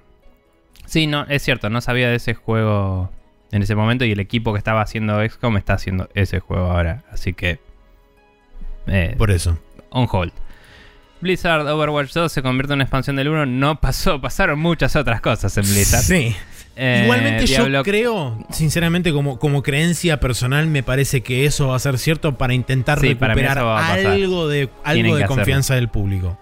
Tienen que hacerlo, tipo, le funcionó a Among Us. Sí. y, y es como, bueno, está bien, eh, Blizzard, eh, digamos que se mandó unas cagadas un poco más grandes que los de Among Us. Sí, pero, por supuesto. pero sí. Eh, los de Among Us, de hecho, no se habían mandado ninguna cagada. Así que ahí está. Eh, Diablo 4 tiene nuevos trailers, pero no se anuncia fecha. Eso es verdad. Y encima dijeron que lo posponían. Y es como, ¿cómo pospones algo que no anunciaste la fecha? Estúpido. tipo, Sí. no entiendo. No entiendo. No entiendo. Así que nada, esas fueron mis predicciones. Diría que para no saber una chota del estado del universo al principio del año pasado, le pegué bastante. Sí. decir. Sí, sí. Pero bueno. Eh, yo la verdad, del año pasado. no tengo idea de qué va a pasar acá, pero bueno, vamos a ver. Eh, A ver. PlayStation adquiere Bluepoint como estudio interno. Eso no había que ser muy astuto para poder Sí. predecirlo. Creo que ya lo sabíamos porque ya había salido el anuncio fallido ahí en ese momento, ¿no? No, el anuncio oficial fue tipo a mitad de año, una cosa así. ¿Sí? Ok. Sí. Bueno. Eh, después, anuncio de máximo dos nuevas IPs barra juegos de parte de First Party Studios. No sucedió, hasta donde sé. Mm, dos juegos sí y PES no. Dos juegos son Spider-Man 2 y Wolverine. Ah, es verdad. Sí. Y son literalmente dos juegos y creo que no anunciaron ninguno más, porque el resto son todos los que están aplazando, ¿no? Entonces sí, claro, sí. Ok. Bueno, bien. Bien, perfecto. Y Eh, PES no, pero... PlayStation adentro, perfecto. Bien. Mm. Eh, Xbox, durante 2021 se va a anunciar la compra de mínimo un estudio, máximo un publisher japonés. No, no sucedió. mm, Eh, Fable Remake Reboot antes de- del primer semestre de 2021. No, nada que ver, cualquiera. Eh, Ubisoft se suma al Game Pass con su servicio de Uplay Plus o como chota se llame. Si lo hubiera puesto para este año, capaz, de rebote más o menos, y- porque- Igual no era que iba a ser un pago aparte. sí, va a ser pago aparte. Eh, Pero digamos que lo van a ofrecer como una suerte de combo o algo así. Eh, por lo menos eso es lo que leí en la ah, con noticia. descuento capaz o Me algo. parece que sí. No sé. Lo hablaremos Eh, la semana que viene. La Exactamente. semana que viene hay un montón de noticias para hablar. Va a ser pero- de 6 horas el programa de la semana que viene. Sí. Porque hay como 3 Este semanas también. de noticias. Así que no importa. Sí. Pero bueno. Eh, bien, ahora sí. Nintendo, dejate de joder y dame Bayonetta 3, la puta madre que lo parió. Un tráiler es algo, no sé. Este, qué sé yo. Mm. Vamos a ponerle que sí. Eh, Breath of the Wild eh, sequel, Holiday 2021, entre paréntesis co-op en sectores específicos con Zelda, solo inteligencia artificial, pero el juego es con Link. Eh, voy a cambiarle esto a un 2022 y decir exactamente lo mismo este año, Ok. básicamente. Sí, el co-op está entre comillas, aclaro, como diciendo que Zelda va a ser tu companion durante el juego, es lo que querés Exacto, decir. pero solamente con distintos IA. momentos va a interactuar y ayudarte. Exactamente. Eso es lo que querías decir. Sí, suena lógico. Eh, dice, además puse 35 aniversario de Zelda, Zelda All Stars por tiempo limitado, eh, A Link to the Past, Ocarina of Time, mayor, a alguno de estos tres es anunciado. Eh, ah, perdón. o... eh, bueno, eso no pasó. Sí, eso no pasó. Aunque pará, el, el Ocarina of Time no está en el s- Nintendo 64 Sarasa Super Expanded Pass, sí, bla. no, no lo, no lo venden Ah, claro, no, no lo bajo venden, la sí. premisa del Zelda 35 aniversario. digamos. Es verdad, Que no sí. me acuerdo ni qué hicieron para el 35 aniversario. Nada, Sacaron el Skyward Sword. eh, creo que sí. y nada más. Sí. Sí. Eh, bien, alguno de estos tres es anunciado: Super Mario Odyssey 2, nuevo Super Mario Mainline o, Super, eh, o Mario Kart 9 sin fecha. No. Un adelantado igual, ¿eh? Ya hablando de Mario Sí. Kart 9 el año pasado. Igual eh, este año tendría que haber algo de Mario Kart. Eh, yo estuve leyendo entre las noticias que hay varios analistas que dicen que se, se rumorea un Mario Kart 9. sí. Eh, y de hecho yo lo tengo en mis predicciones también. No me Sí. acordaba que ya lo había puesto el año pasado, pero bueno.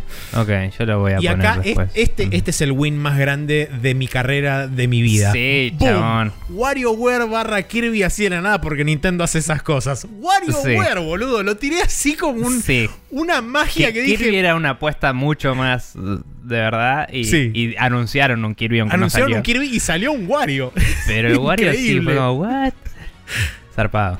Eh, Eh, así que yo ya con esto me doy por conforme. Es tipo, lo demás puede ser cualquier mierda. Yo con eso ya me Sí, conformo. Hablando de cualquier mierda. Sí, tal cual. Super Nintendo Switch anunciada en septiembre, Holiday 2021, Switch base a 250, Lite a 150 y Pro a 350. Los precios medio que no están del todo mal porque la OLED creo que está a 350.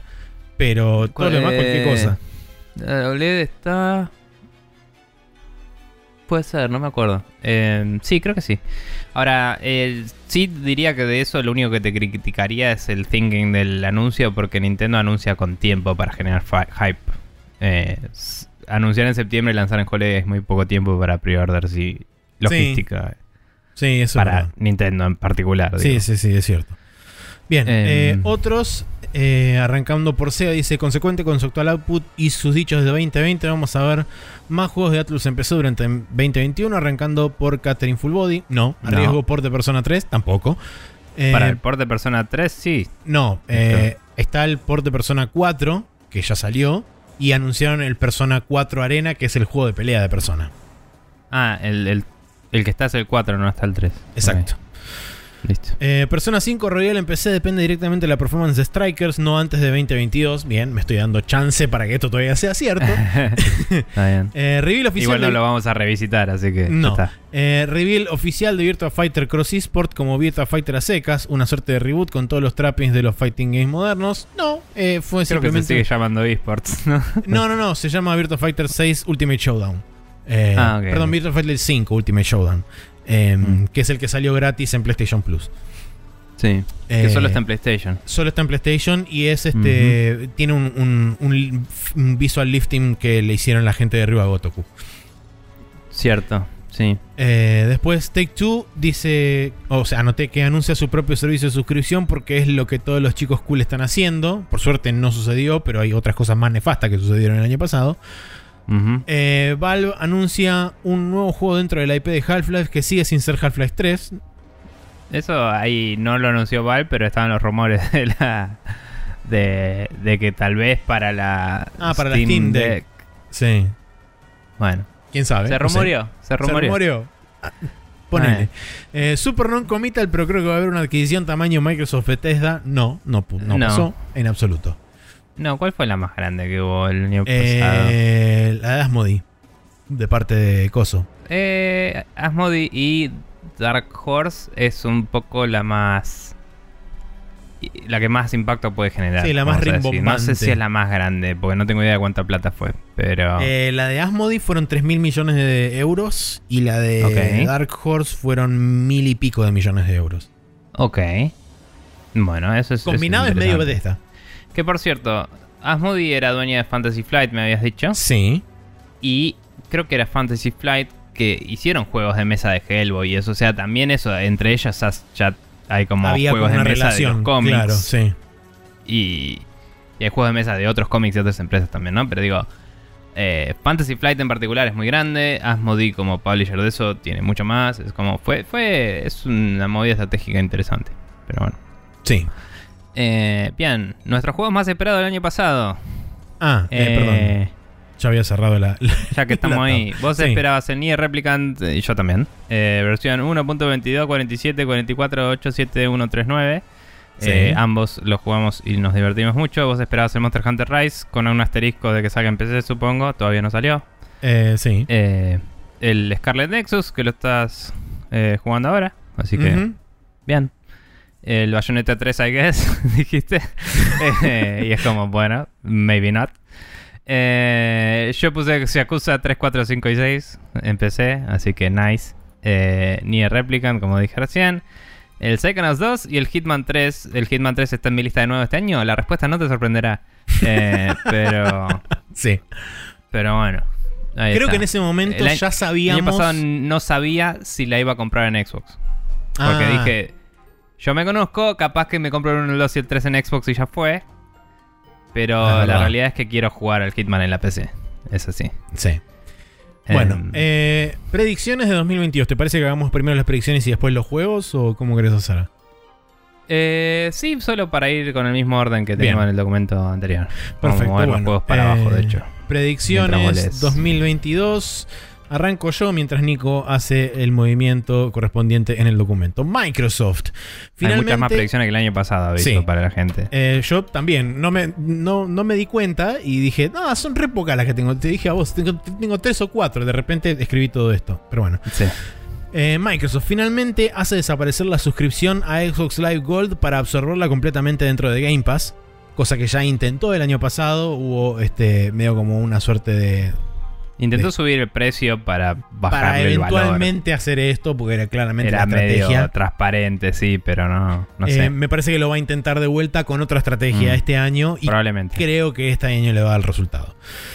Eh. Continúa con las Mergers and Acquisitions comprando un estudio en Asia, no necesariamente Japón, y quizá un estudio en un área non-mainstream, África, Medio Oriente o Latinoamérica. Mm, puede ser. Eh, aparición con vida de Forza de Team 10, sin fecha. Y eh, aparición con vida del Fable de Playground, de Playground, sin fecha también. Pregunta, ¿el equipo que había hecho el, el Streets of Rage lo había comprado Embracer? En Dotemu lo compró, creo que Focus Home, si no me equivoco. Sí, ¿Qué era? Focus Home Interactive, la gente que hay, el- los de Spiders y eso. Claro que es un publisher. Sí. ¿Que es de Embracer o no? No, creo que Focus Home es independiente, hasta donde recuerdo. A ver, me voy a fijar. No, porque podría haber visto a Microsoft comprándolos para ponerle a hacer un nuevo Battletoads, ¿me entendés? O, o jugar con franquicias viejas que tienen las licencias hoy en día, ¿viste? Como Sí. que... No, Focus no sé. Home es un, es un publisher independiente todavía. Ok, bueno, no sé, todo puede pasar. Pero bueno, perdón, seguí. Eh, Mergers and Eh, Acquisitions, eh, sí. aparición con vida del Forza de Team 10. Sí. Team 10. Sin, Sin fecha, fecha. todavía. Y aparición con Sí. vida del Fable de, Playground- de Playground Games, sin fecha. Ambos me parece que van a mostrar. eh, del Forza te creo que pueden son llegar los a que hacen el Horizon, ¿no? Sí. Sí. Eh, Team Voy a 10 son copiarme los lo que- del... Lo del lo del Forza, Forza. Horizon. Digo, Forza Motorsports. Sí. Em, el, el, eh, el Fable no sé si llegan a mostrar algo de gameplay, me parece que van a mostrar el clásico in-engine y va a ser una muestra medio como teaser, pero el Forza me parece que sí van a mostrar algo mínimo de gameplay, van a mostrar mirá qué redondas que están estas ruedas, eh, Sí. mirá qué ray traceadas que están y ese tipo de cosas. Para mí que tiran fecha de salida y probablemente sea el año que viene, pero Puede para mí que ya es... Em, Sí, Microsoft eh, definitivamente le compra Crystal, Dynamic- Crystal Dynamics a Square Enix, porque recordemos que están co-desarrollando junto con The Initiative el reboot del Perfect Dark, la gente de Crystal Mm. Dynamics. Cierto. Así que me da la impresión de que en base a cómo avance esa relación entre estudios, quizá Microsoft decide directamente comprarle el estudio a Square Enix. Mm, Eh. Microsoft continúa su empuje de para conquistar Japón anunciando un partnership, entre comillas, con un estudio o publisher japonés, potencialmente Kojima Productions si nos guiamos por los rumores. Eh, había habido un rumor cerca de noviembre del año pasado que hablaba Sí. sobre que Kojima estaba trabajando en un juego exclusivamente para Xbox, en un partnership medio raro. qué sé Sí, yo. un juego cloud-based. Y, Exacto. Y sí, el, eh, según Jeff Grab, esa conversación sigue estando en el aire y no concretaron nunca el contrato, pero está, digamos. Claro. Pero bueno. Y por último, esto es como puse acá mi predicción más delirante hasta la fecha. Microsoft encabeza una iniciativa de preservación barra archivo de juegos, comenzando por todos sus juegos first party. Ok. Está muy bien. ¿Crees que yo diga lo mismo de Microsoft para comparar? Sí, Y- dale. Eh, yo puse GoldenEye 007 remasterizado hacia fin de año. Sí. Eh, después de haberle dejado un tiempo exclusivo para Nintendo, que hay un rumor de que se puede venir para la para la eh, expansion pack de Nintendo Switch Online por una cuestión de dealers, dealer- deals entre ellos de que la IP es de Nintendo, el juego es de Rare y la hay que negociarlo con el MGM también. M- MGM me parece que es la dueña. No sé si es MGM u otra empresa hoy en día, porque creo que esa, ese ownership de James Bond también cambió. Pero. um, y, y el likeness de el actor y todo el quilombo que es. Imagino que Microsoft tiene la plata para hacer que todo eso pase. Y a cambio de que Nintendo le deje sacarlo, podrían haber hecho ese deal. ¿No? Porque hay un rumor de que va a salir en el expansion pack. Y que salió. Esto no creo que ya lo hablemos la semana que viene, porque esta es toda la noticia que hay. Pero literalmente hay gente que se le encontraron achievements en Xbox. Sí. em, de una versión de, de GoldenEye con achievements.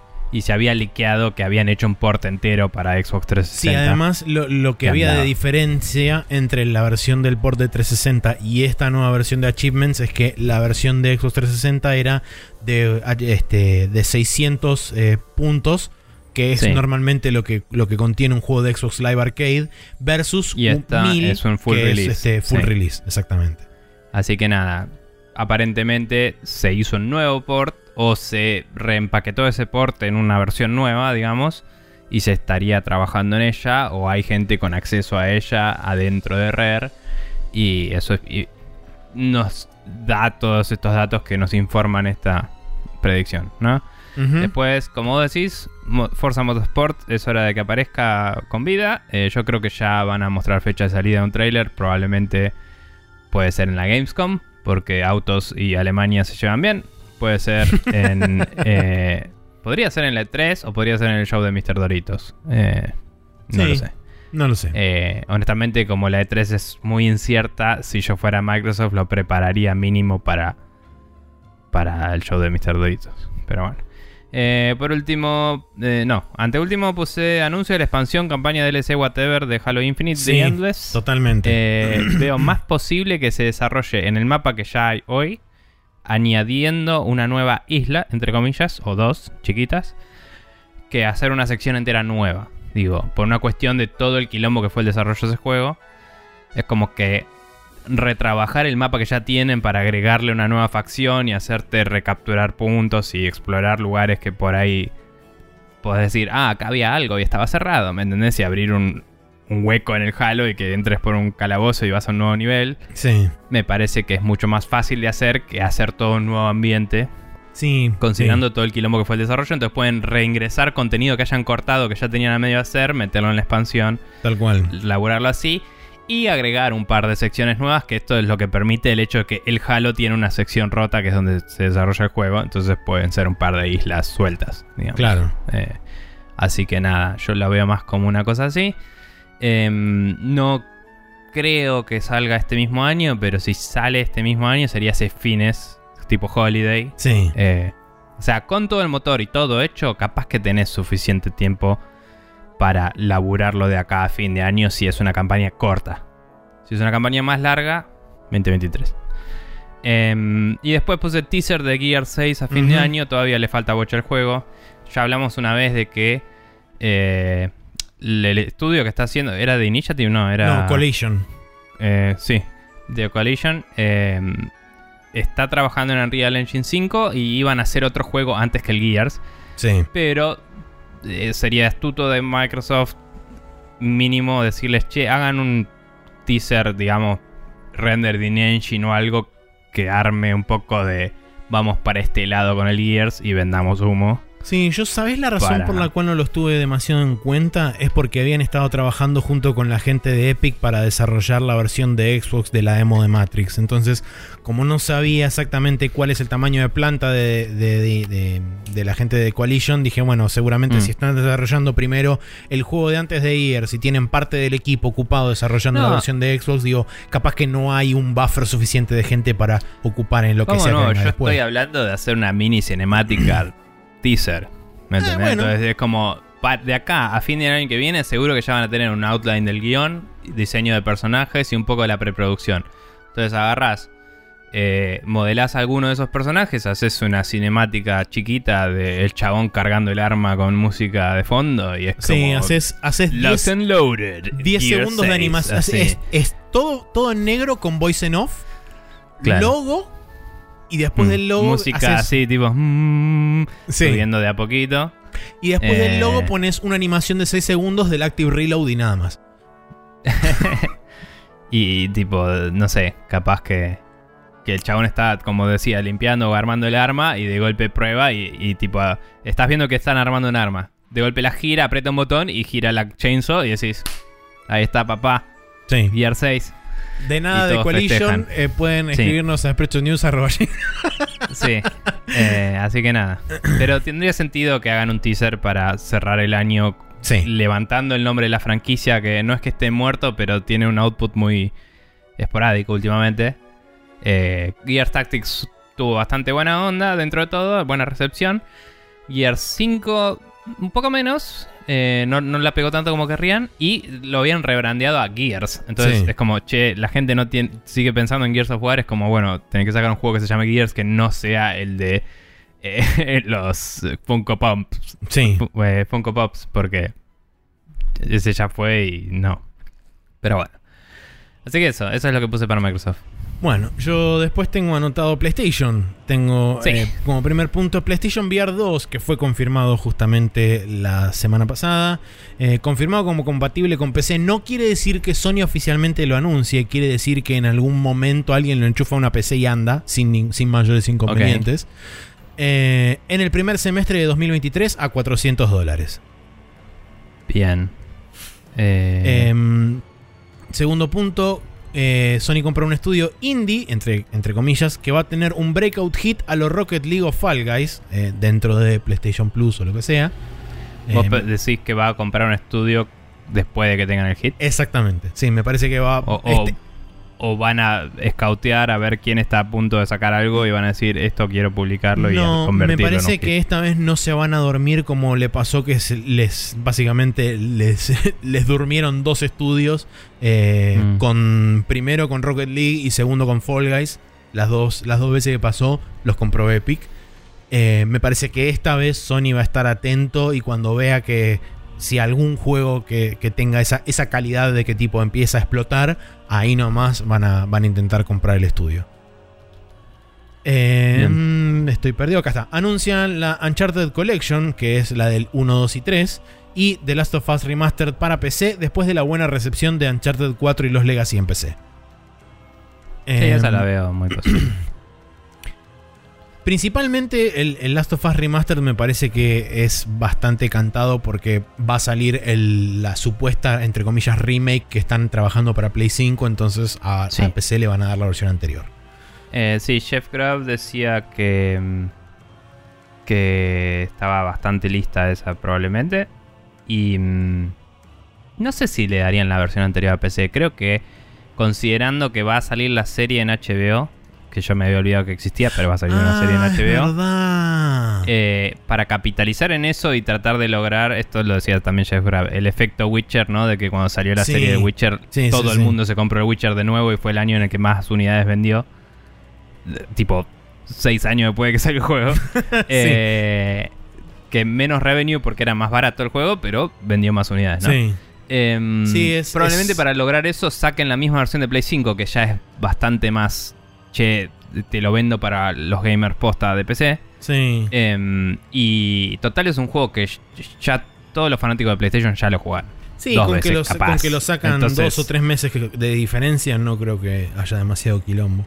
O, o un mes de diferencia, lo que sea. Eh, probablemente lo sacás en PlayStation y después le laburás lo que le falte a la versión de PC y lo sacás inmediatamente. Sí. Pero a lo que voy es querés capitalizar la serie, entonces vas a tratar de timearlo un poco con que la discusión de la serie siga en el aire cuando salga en venta el juego, como mínimo. Mm.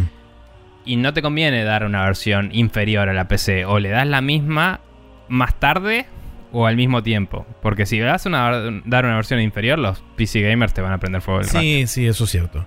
Eh, Bueno, sí. y, es más, y, y va a ser más laburo de adaptar esa versión a que ande bien en PC que la nueva, que la sí, eh, eh, había, cero. sido, había sido porteada a Play 4, así que por ahí el laburo no es tan excesivo, pero sí Está es bien, verdad, pero teniendo es en tipo cuenta. adaptar, eh, laburar en dos versiones, una que es viejísima y otra que Sí. es nueva, en vez de laburar en la nueva únicamente. Mm. Sí, sí, es, es, es verdad, sí. Sí, coincido. Eh, Bien. bueno, lo voy, a re- lo voy a poner acá, entonces, remake. Ahí está. Em, entonces sí, eh, Last of Us Remake para PC después de la buena recepción de Uncharted 4 y los Legacy. Eh, el último Sí. punto es, Sony anuncia su reestructuración barra rebranding de los servicios de PlayStation Now y Plus, PlayStation Full. Access o alguna verga marketinera así. Eh, A pesar de no tener eh, juegos first party día 1, va a publicitar un juego third party grande como debut del servicio. Me jugaría que Final Fantasy XVI si el servicio arranca en 2023, pero sería demasiado tarde. Así que Mm. no sé si existe otro juego del calibre de Final Fantasy XVI como para empujar el servicio de te vendo juegos third party día 1 como Microsoft, Mm. pero no realmente. Eh, pero de existir Sí. me parece que ese va a ser el empuje con el que van a intentar ir. Quizás busquen hacer un trato como hizo Microsoft con el EA Play o algo así. Y de incorporarlo en Mm. alguno de los tiers. Puede ser. Eso le... ca- l- Digamos. y ella sabe que le funciona en una plataforma. En la otra plataforma ya está presente. eh, y tiene una cantidad. Si vos le propones, che, yo voy a empujar esto, si vamos juntos, puedes crecer tu, tu cantidad de gente suscrip- suscripta conmigo, capaz que le interesa. Em, veo más posible eso que empezar a hacer deals individuales, digamos. Por el scope que maneja Sony, digamos. Eh, le es más fácil ese tipo de tratos, me parece. Em, pero bueno, eh, eso es todo de Sony que pusiste vos. Sí. Yo puse justamente empuje del nuevo esquema de tiers de servicio recibido positivamente por fanáticos, puse, no tanto por la prensa y o consumidores escépticos. Eh, sí. eh, el- el- consumidores escépticos es como me refiero a vos y yo, por ejemplo. Sí. Em, gente de nuestra. Claro, ponele tal vez Neko o, o personas así. Em, pero yo, yo creo que a los fanáticos les va a gustar lo que, lo que Sony va a proponer. eh, pero no sé si la propuesta de valor va a estar tan buena. Eh, después puse, ahora que está anunciado el VR 2, alguna presentación en GDC para buscar capturar mercado eh, eh, de devs de VR. Que nada, vamos a hablar más sobre eso la semana que viene. Pero Sí. Sony básicamente mató el VR cuando dijo que no iba, que no tenía planes a futuro inmediato y ahora lo tiene que revivir, así que va a tener que hacer algo al respecto. Sí. Em, eventualmente una, eventualmente, así lo noté, eh, una camada de PS5 All Digital se asoma en el horizonte y se venden inmediatamente. Pues, em, después, eh, los únicos exclusivos grandes que salen este año no remasters son el God of War Ragnarok, el Horizon Forbidden West y el Gran Turismo. Y no sale ningún juego grande más de sorpresa, ni no de sorpresa. Si había uno anunciado se va a pasar. O sea, no, no tengo más mapeados que estos tres. Sí. Pero no te creo que sale ningún otro juego de Sony grande. Y la cadencia de lanzamiento va a ser en febrero el Horizon, mitad de año el Gran Turismo y fin de año el God of War. Eh, posiblemente, creo que el Gran Turismo no estaba en abril anunciado. O junio. Mm, Estaba el anuncio de la fecha. Creo que no tenía fecha, creo que era 2022, desde el momento en que lo retrasaron. Si no me equivoco. Eh, Me voy a fijar. buscando para esto vi que tenía fecha y modifiqué esto porque yo antes decía tal vez el Gran Turismo, no me acuerdo en qué situación está, etcétera. Y en un lugar vi No, la fecha. 4 de marzo de 2022. Ok. Bueno, nada, es un poco. Demasiado Front-loaded, ¿no? junto, año. sí. Demasiado junto. Sí. Pero bueno. Bien. em, debe haber caído en ese slot antes y ahora no da a moverlo, digamos. Sí, puede ser. Eh, porque el Forbidden West iba a salir el año pasado, no iba a salir en febrero. Sí, iba a salir en noviembre del año pasado Eh, originalmente. Y antes iba a salir antes y así. Pero bueno. Eh, bien, después Uncharted Collection hace buenos números en PC. Sony anuncia algún otro juego que se viene a futuro, entre paréntesis Spider-Man. Podría estar en los intereses de Marvel y la peli lo posiciona como un brand fuerte para este año. Mm, Eh, Ghost of Tsushima podría ser también, puse. Eh, Yo creo que al Ghost of Tsushima le van a dar mínimo un año más antes de, antes de anunciarlo para, para PC.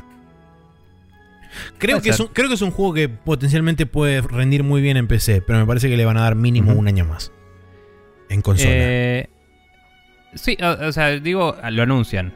No sé si saldría este año. Yo creo que lo anuncian y tal vez sale el año que viene. Eh. Pero a lo que voy es que ya lo vendieron en Play 4 y ya lo vendieron en Play 5. Ve- venderlo de nuevo en PC eh, no te va a afectar esas ventas.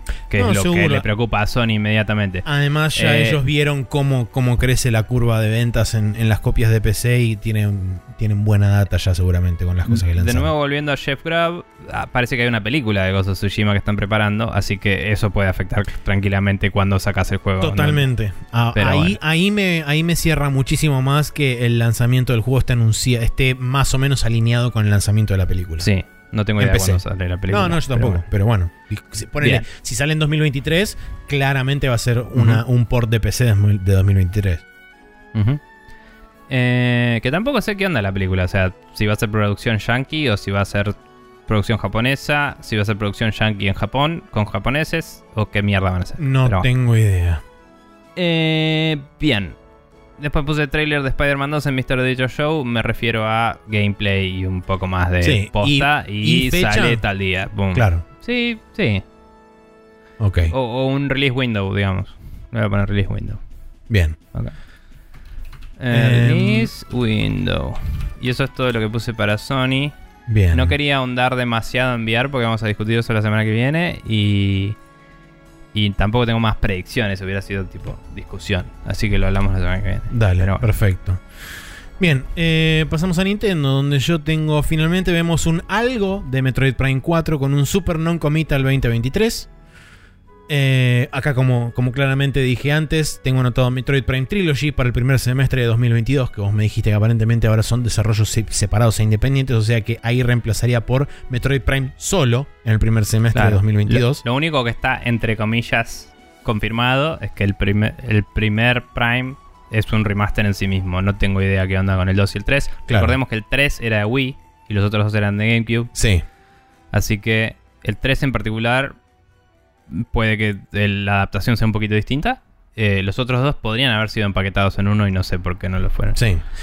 Pero bueno. Acá viene el copy-paste de las predicciones anteriores porque puse Breath of the Wild sequel marzo de 2023. Para mí lo patean un poquito más que Holiday de este año. Eh, como de nuevo, cooperativo entre comillas en sectores específicos con Zelda, solo por inteligencia artificial, pero el juego es con Link. Eh, porque, principalmente, ¿sabes por qué? Porque me parece que este año, junto con Splatoon 3, más si vienen juegos como por ejemplo el Mario Kart 9, que es, lo tengo a continuación, que dice primer tráiler de Mario Kart 9 con algún gimmick, entre comillas, loco, como pongámosle que fue el Hover Kart y las pistas invertidas del 8. Eh. Pero yo lo tengo anotado como 2023, eso también. Eh, ok. Y después Bayonetta 3 para Halloween. Porque brujas y qué sé yo, es como bastante lógico. Sí, Eh, y después para, entre comillas, de nuevo, ofrecer más valor a su servicio de Nintendo Super Expansion Online, etc., anuncian soporte para Game Boy y Game Boy Color. Mm, exclusivo sí. para el Super Expansion Delirio Sarasa ese. Sí, sí, lo veo posible. Y me entristece que no esté como en el, en el tier base, porque el tier base es 2D y el otro es 3D básicamente hoy en día. Sí. Eh, aunque está lo de Sega también, pero bueno. Eh, sí, podría ser un catch-all de todas las consolas que agreguemos van en el expansion pack y te cabe y tenés que pagarlo, pero al menos haría que el valor de, esa, de ese precio. Sí, porque valga de un poco más la pena. en- no me acuerdo exactamente en qué reunión de, con los accionistas fue que eh, Juntaro Fukushima dijo que la idea era agregarle o, o- o brindar más valor agregado al Expansion Pass, porque saben que hay, gen- hay alguna gente que no Claro. está del todo conforme con la Algunas calidad. personas que constituyen la mayoría, dirías Eh, más. eh, ponele, más o menos. Eh, Mm, no estarían del todo conformes con la oferta que brinda el servicio. Entonces, que van a pensar nuevas e innovadoras formas de agregarle valor y bla, bla, bla. Claro, Pone jueguito. como poner juegos de hace 20 años. Claro, innovador jueguito, la idea. pelotudo. Sí. Ojo que si hacen de Game Boy y Game Boy Color, pueden jugar bastante con algunos settings y eso porque vos podés, por ejemplo, eh, específicamente el Zelda Link's Awakening, el DX, que era el de Color, Sí. trae un chip que es un chip mamucha, que es el de Game Boy Color, y uno que es el de Game Boy común en el mismo cartucho. Ajá. Entonces, si vos lo boteás en uno y en el otro, son dos versiones distintas del juego. Y la versión de Game Boy común, si lo levantabas en el Super Game Boy, tenía paletas de colores especiales y fondos especiales. Entonces podés reproducir ese juego de tres formas distintas en un emulador si querés. ¿Me entendés? O sea, Sí. técnicamente un juego de dos formas distintas y el otro de una forma. Pero están en el mismo cartucho, digamos. Entonces digo, pueden jugar con eso.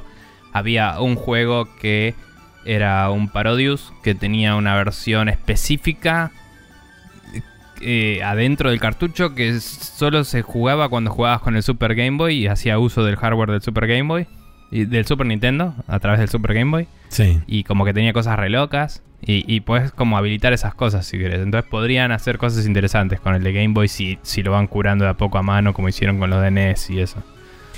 Sí, Eh, perdón, y me- es más me- fácil de lograr que Me lo comí una, una predicción 64. que la salteé acá en el medio. Eh. Anuncian el sucesor del Mario 3D World con un sistema similar al Bowser's Fury, pero más refinado para Holiday de este año.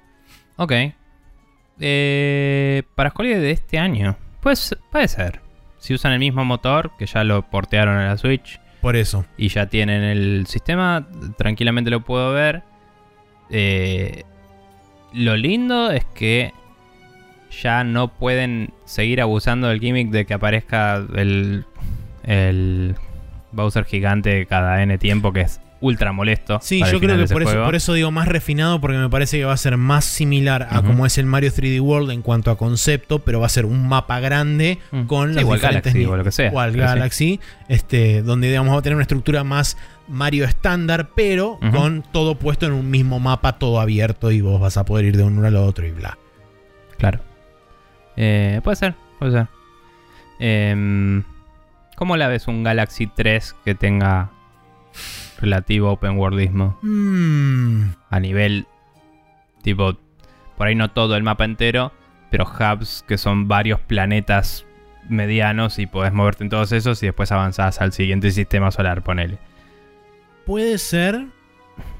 No sé, o sea, me da ¿Es la el mismo impresión. equipo? Sí, Y- me, da la impresión de que es como que siento que en Odyssey todavía pueden explorar un poco más y pueden hacer un Odyssey 2 con quizás Mm. cosas de lo de Bowser Fury Mm. metidas dentro de dentro de ese de ese mundo, algunas Mm. cosas. Eh, Sí. O directamente hacer, como dije acá, un Mario 3D World, pero con la modalidad de Bowser's Fury. O sea, es como que siento que pueden explorar por ahí un poco más por ese camino. Y medio como que volver a la fórmula de Galaxy 3, si bien por ahí está bueno el hecho de tener múltiples planetas dentro de una suerte de ponerle un sistema estelar loco y va. O sea, cuando ya el Galaxy los- tenía planetitas, pero estoy hablando de Claro, sí, sí, cosas más grosas, versiones ¿no? más completas o más grandes de los niveles. Sí. Me parece que. o sea, sé que hay un montón de gente que le gustó esa fórmula, pero me da la impresión de que eso fue un, un momento particular de Mario y ahora están en otro momento diferente. Sí, era muy específico de Wii también. Además, el hecho de que todavía en Galaxy se manejaban con el tema de los power-ups y en Odyssey ya dropearon Mm. por completo los power-ups y cambiaron por el tema de la gorra y este. eh, Bueno, poseer, el entre comillas, enemigos. Siempre pueden Bowser volver. Fury vuelve a Por los su- power-ups. Sí, por supuesto, siempre pueden volver. Mm. Eh, pero no sé, me, me da la impresión de que es como que ahí hicieron un corte eh, bastante Claro. limpio y es como esta es la nueva generación de Mario y, el, y Galaxy quedó como en la generación de Wii de Mario. Ok, ok. Eh, bien. Eh, bueno, yo de Nintendo puse grandes juegos a salir este año: Bayonetta 3, Breath of the Wild 2. Corta la bocha. Em, Breath of the Wild 2 tiene buenos reviews, pero menos, más appeal que el 1. Similar al fenómeno de Majora's Mask, eh, un juego que fue original y distinto, pero la gente quería otra vez el, el Ocarina of Time. Sí. Eh, así que yo imagino que este va a ser, como lo sugieren los trailers, un juego más de nicho, digamos. Obviamente va a vender una estúpida cantidad de copias, Indudable. pero no me sorprendería que a varias personas no les guste tanto o no les guste directamente porque no es lo que esperaban, que es más Breath of the Wild. Y es como, spoiler alert, no se puede hacer más Breath of the Wild porque ya exploraste todo el mapa. o sea, es eso. Em, bien. Eh, Metroid Prime 1 en Switch, anunciado eh, de los remasters eventualmente a futuro. Como, bueno, y estamos laburando nosotros. Eh, Sí. como tal vez una directa entera de Metroid cuando anuncian algo del Metroid Prime 4 podría ser y es como acá está todo. Em, quizás. Pero bueno. Eh, la película de Mario sale y es medio una cagada, pero vende como pa- pan caliente. Eh, Nintendo anuncia otras películas, posiblemente Donkey Kong, posiblemente estén desarrollando un sucesor del Tropical Freeze para sacar eh, a futuro cerca de esa peli. Porque si ahora anuncian una peli de Donkey Kong, Estaba el rumor de la peli de. Donkey Kong. Sí, que esté ponerle en preproducción o entrando en producción ahora, son un par de años, te alcanza para desarrollar un juego de Donkey Kong en el medio y lo Mm. sacás, pum, corta la bocha. ¿Quién lo Em, desarrolla? Porque Retro está desarrollando el Prime 4. eh, el anterior, el Tropical Freeze lo había hecho Retro. Sí. Ok, bueno, de- de- no sé, Nintendo Research and Development Sarasa. ¿Qué sé yo? Está bien. Nintendo, pueden hacer lo que quieran. Em, es el sucesor del título de la semana pasada, que te estás riendo. Pero bueno, sí, Maxi asiente con la cabeza.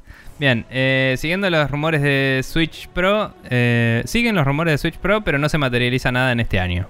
O sea, quizás podría haber algún anuncio de algo, pero no va a salir este año. No creo que anuncien nada. Em, me parece que no les conviene anunciar este año si sale el Zelda, porque la gente quizás espera comprar el Zelda cuando salga la siguiente Switch y ellos quieren vender el Zelda ahora. Entonces, Sí. en el momento en el que salió la OLED, es como, bueno, esta es nuestra consola hasta que salga el Zelda, después hablamos. ¿Me entendés? Em, creo que va por ahí. Pero bueno. Sí, te, Em. te creo más que puede llegar a ser una suerte de spin-off barra remaster de alguno de los viejos de Fire Emblem más que un Fire Emblem nuevo. Todavía no leí eso. Ah, Estaba perdón. hablando de lo anterior. sí, no, me escuchaste. perdón. Pero yo igual te aprecio. Seguí de largo. Bien.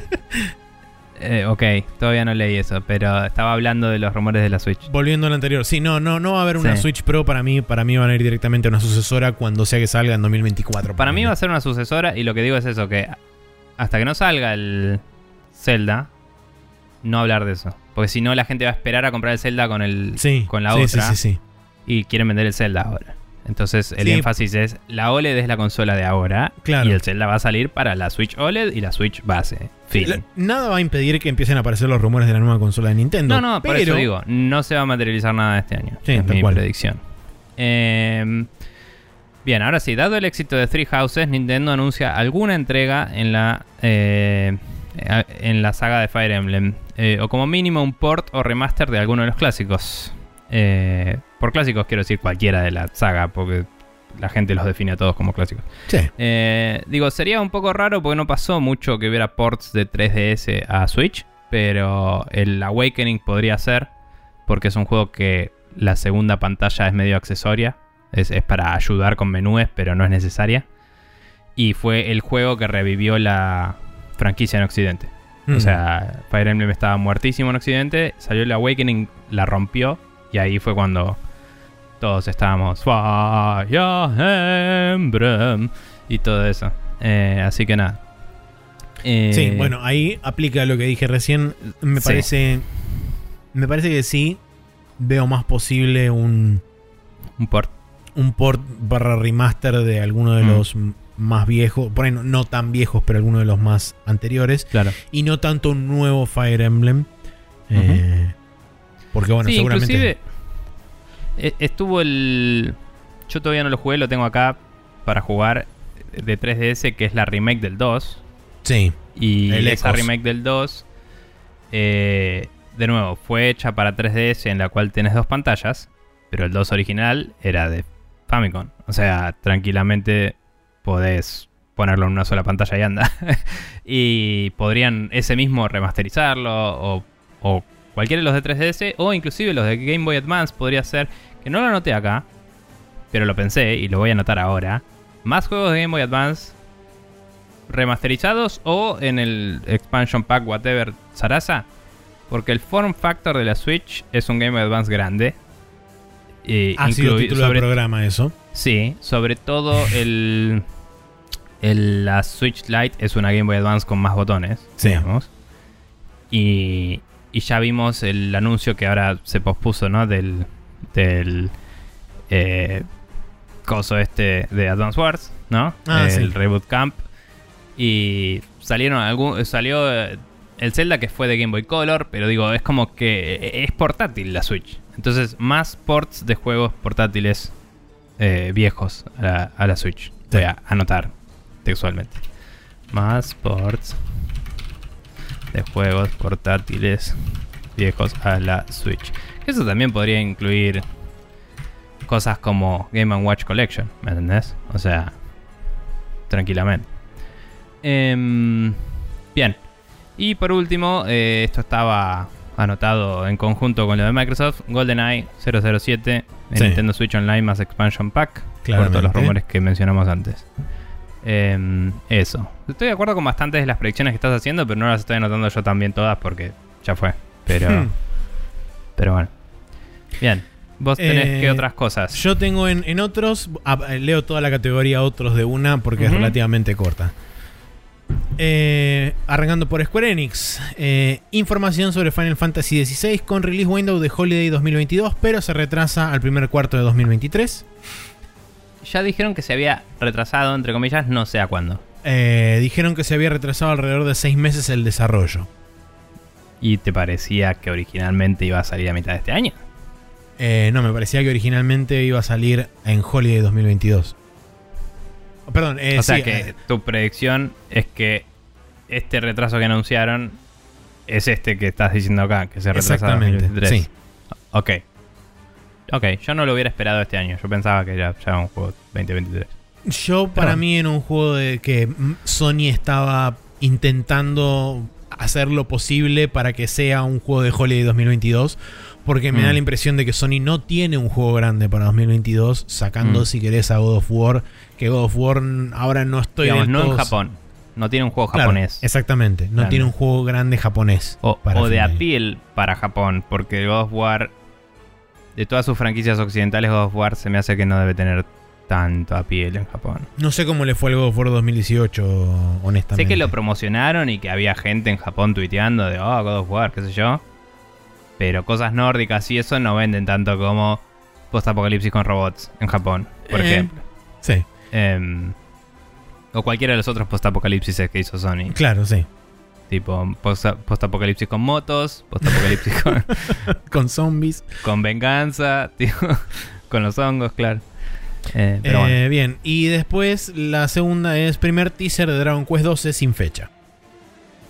Bien, puse lo mismo eso. Bien. Sí. Eh, después Sega Atlus anuncia el primer juego de Vanillaware para PC, que es el 13 Sentinels, y remaster de Persona 3. Volvemos a reincidir con Persona 3 hasta que no salga, no paro. O sea, en tu cabeza el Persona 3 es más probable que el 5 en PC. Para mí sí. Para mí va a ir- Mm. van a ir primero para atrás que de para adelante. Puede ser. Puede ser. Eh, y después puse, haceme un Sonic Mania 2 y deja de ser tan arenoso. Este, Qué buen adjetivo arenoso. Sí. eh, después tenemos Capcom, teaser de Street Fighter 6 con el Larry Engine, que va a salir en 2023. No tengo idea de cómo se va a ver eso, pero teniendo en cuenta que el, el abanico de posibilidades abarca desde Monster Hunter Rise hasta Resident Evil Village, es como que cualquier Mm. cosa puede pasar ahí en el medio. Eh, Claro. Se puede ver de cualquier forma, pero me, me resulta muy interesante el concepto de que ahora el RE Engine es el nuevo House Engine de Capcom para absolutamente todo y me parece fantástico. Es loco porque antes era el Monster Hunter Engine, ¿no? Eh, el NT Framework, que sí, originalmente era, fue Mm. armado específicamente para Devil May Cry 3, eh, perdón, para Ok. Devil May Cry 4 y de hecho el Que era Monster el Hunter Resident World- Evil 4. Eh, Exacto. el, Eh, originalmente. que después Monster Hunter World lo terminó ut- utilizando, pero sí. Eh, Son todos Resident Evil en, en- en Capcom. En el fondo, medio que sí. Todo lo que no es Mega Man es Resident Evil, título del programa. sí. Ahí está. Bien. Perfecto. Y después la segunda es anuncian Dragon's Dogma 2 y Resident Evil 4 Remake o como le puse yo que sinceramente casi vomito cuando se me ocurrió esto, RE-M4KE, este, entre paréntesis odio todo, eh, pero va a salir en 2023 el remake de Resident Evil 4. Ok. 2023 suena posible, sí. Eh, Em, ¿Qué más? Eh, sí, Valve tiene, tengo para Valve una sola cosa. La Steam Deck tiene una recepción bastante positiva, pero el Chipocalypse hace que no puedan suplir la demanda. Sí, sí, va a ser la el típico falso lanzamiento de... Salió y, y vendió como pan caliente, sí, a tres personas. Claro, Tipo, tal cual. Eh, y después en industria general tengo un caso controversial de estafa en un juego basado en NFTs. Llega al mainstream media, iniciando el mismo ciclo de amenaza de regulación de parte de organismos gubernamentales, enfriando considerablemente el momentum. Eh, sí. Sí, la veo, ¿eh? Y algún país europeo ya demandando, inclusive lo veo también. Y le salta la yugular, sí, tal cual. Bien, yo por mi parte en otros tengo bastantes cosas. Sí, tenemos un montón de cosas en otros. Em, por un lado, Square Enix puse mucho énfasis en remasters, juegos chicos y en el Forspoken y Final Fantasy Origins. Eh, ah, sí, Final Fantasy Origins, whatever the fuck, le puse porque no me acordaba el, subtítulo. sí. Eh, Stranger of Paradise era. Creo que sí. No me acuerdo. Eh, no hay más blockbusters este año, solo el Forspoken y el Final Fantasy Origins. Eh, blockbuster digo el tamaño, ¿no? Del juego Claro, es o sea, eh, para, triple A, como diciendo Final sea, Fantasy. XVI es de 2023. Claro. Eh, porque ya se había anunciado que se pospuso, entonces yo asumí que este año no sale.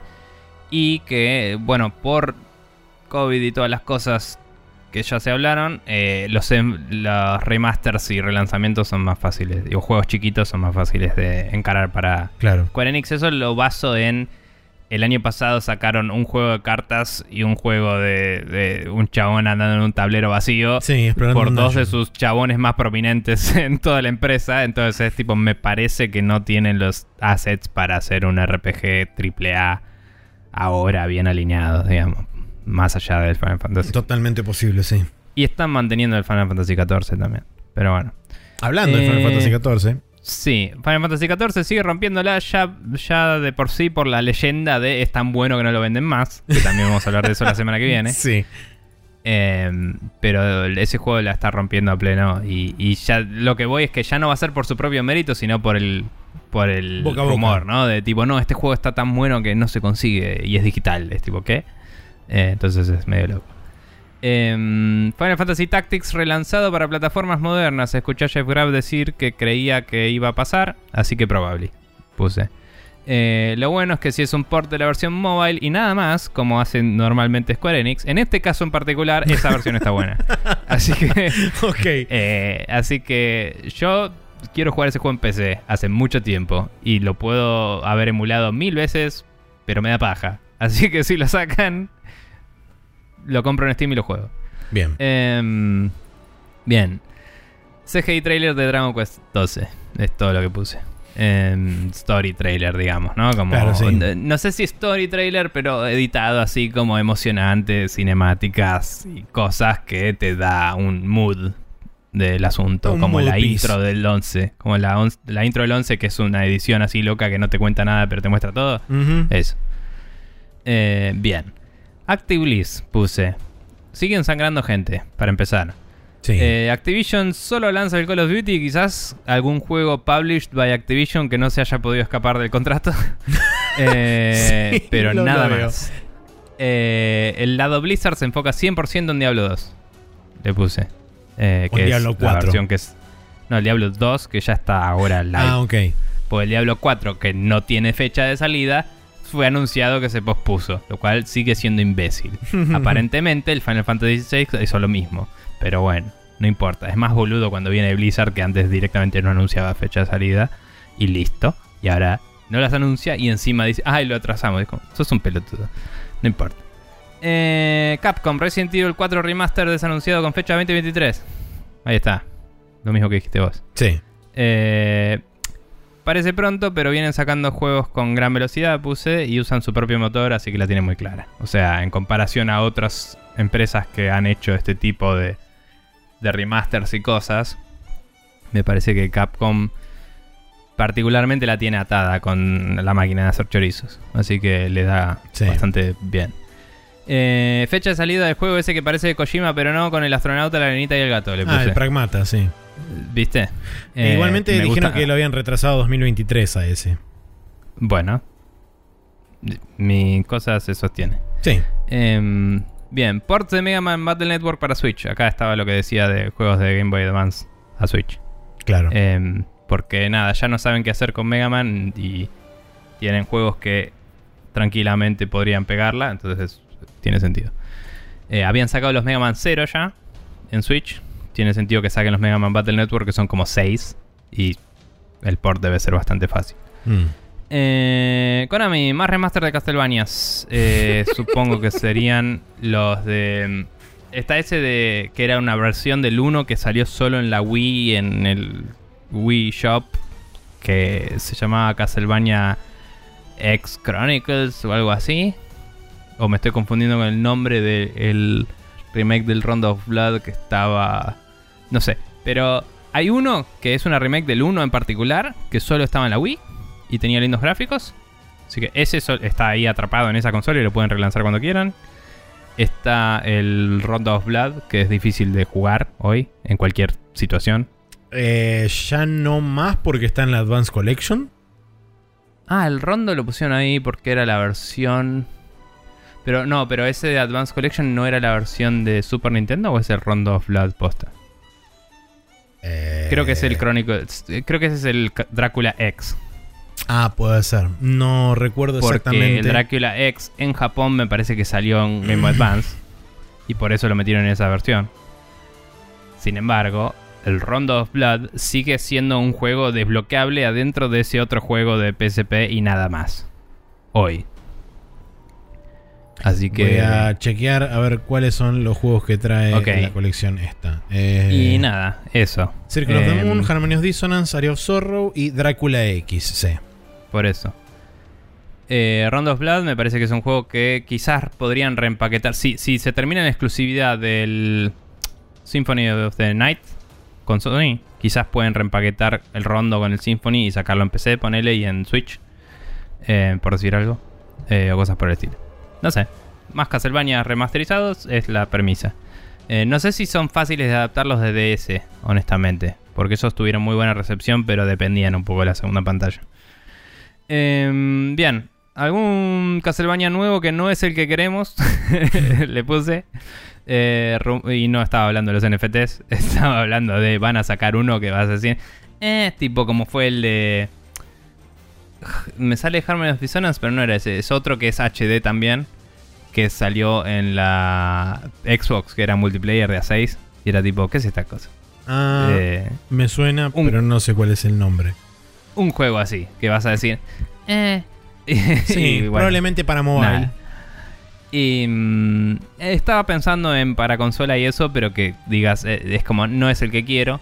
Pero, em, así como noté eso, eh, puse eh, rumores de que están laborando en uno que sí es el que queremos de fondo.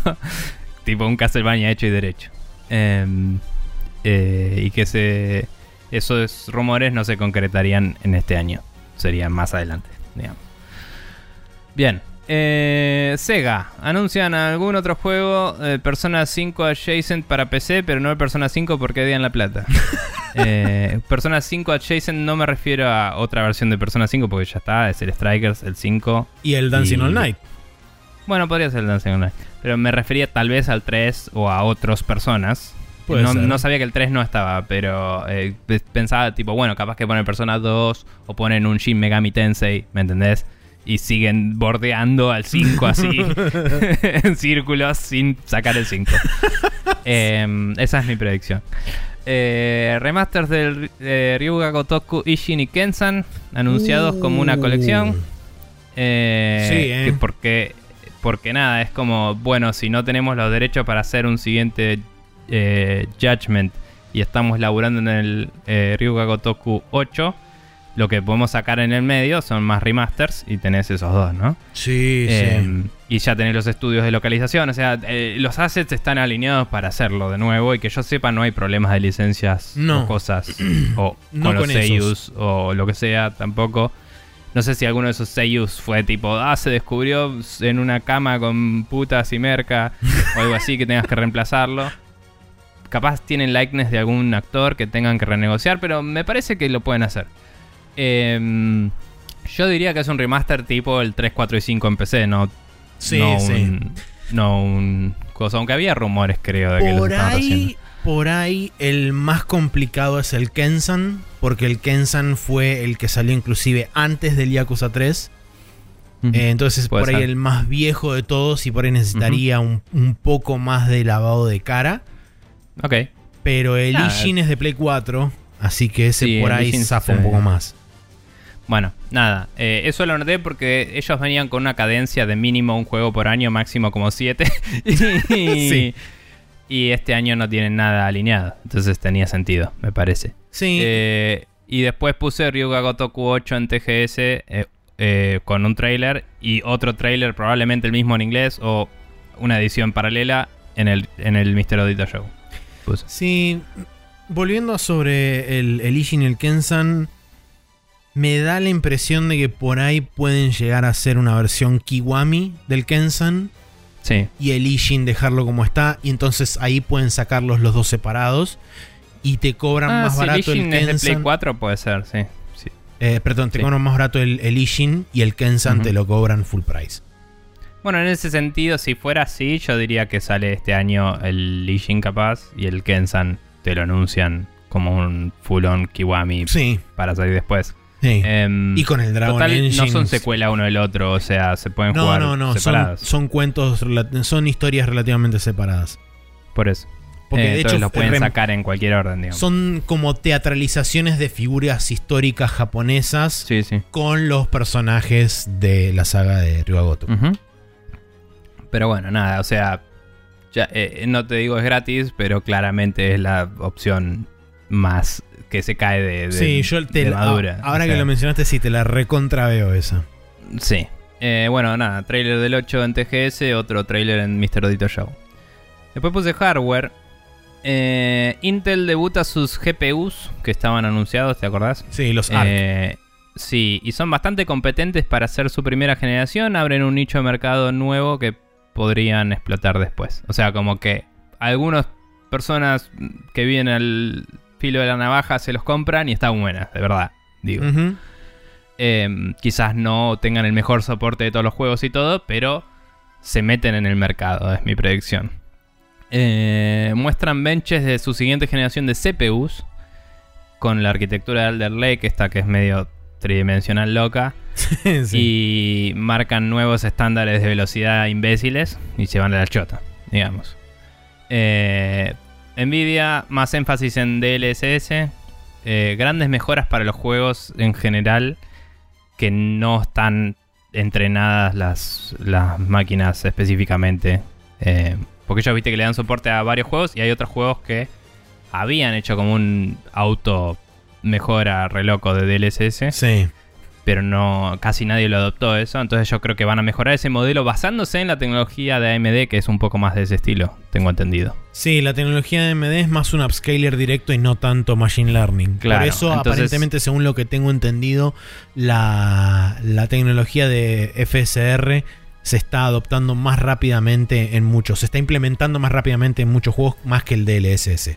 Claro, entonces, como suele hacer Nvidia, y porque FSR tengo entendido que es open source, probablemente lo adapte y haga un DLSS compatible. eh, La típica. eh, y, y como que haga una versión de DLSS basada en eso.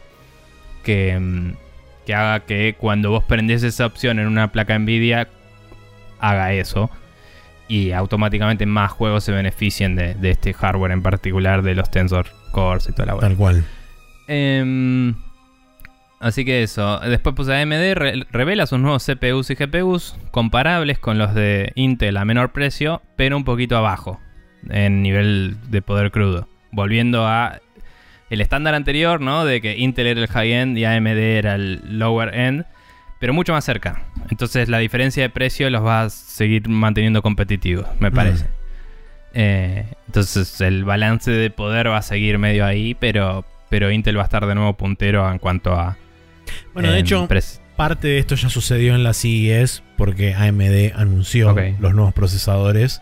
no lo vi. eh, Así que bien por anunció, mí. la, anunció la serie 6000 eh, para mobile, eh, perdón, para mobile no, para laptops y el- la serie 7000, los Ryzen 7000 para desktop. No dijo mucha, mucha data cruda al respecto, pero Mm. digamos que anunció un, un nuevo socket AM5 y Sí. eh, anunció la serie 6000, creo, la XT 6000, puede ser, para placas de video. Suen- sí, creo que sí.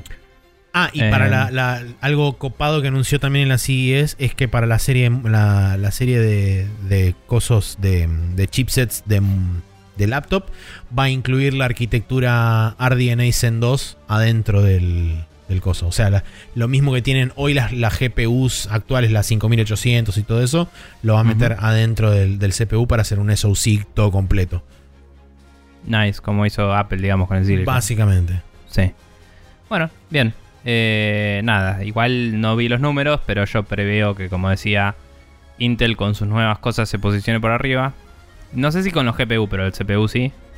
Y que la guerra de CPUs esté más picante porque está más cerca ahora que antes. Sí. Pero, pero igual AMD va a ser el barato, entre comillas, y Intel va a ser el, Sí, yo el de punta. A mí me, me resulta más interesante ver cuál va a ser el posicionamiento de Intel en el mercado de los GPUs. Porque puede llegar a ser muy disruptivo. Si Intel Yo creo que va a ser un meterse- tercero lejano en cuanto a ventas y soporte, que el soporte es la parte difícil, ¿no? Tenés que conseguir que los estudios adopten tu tecnología Bueno, para poder explotarla a pleno. hablando de Pero, eso, pero digo, eh, a nivel calidad va a estar medio a la par, me parece. Entonces va a estar tercero por default hasta que Sí. vaya comiendo. Por eso digo, este año entra como tercer competidor y después, si, si sigue y redobla la apuesta y sigue produciendo a futuro, va a ir ganando mercado, me parece. ya tienen un, un juego benchmark porque cuando presentaron Ok. en la CES, de nuevo, eh, presentaron los, los, Intel, los Intel Arc, anunciaron la, la Director's Cut de el Death Stranding que va Ah. a correr este, con tecnología exclusiva de los Intel Arc. Con razón vi que había una fecha de salida para PC. Porque no lo había visto el anuncio y vi que estaba la fecha de salida para PC del Director Cut.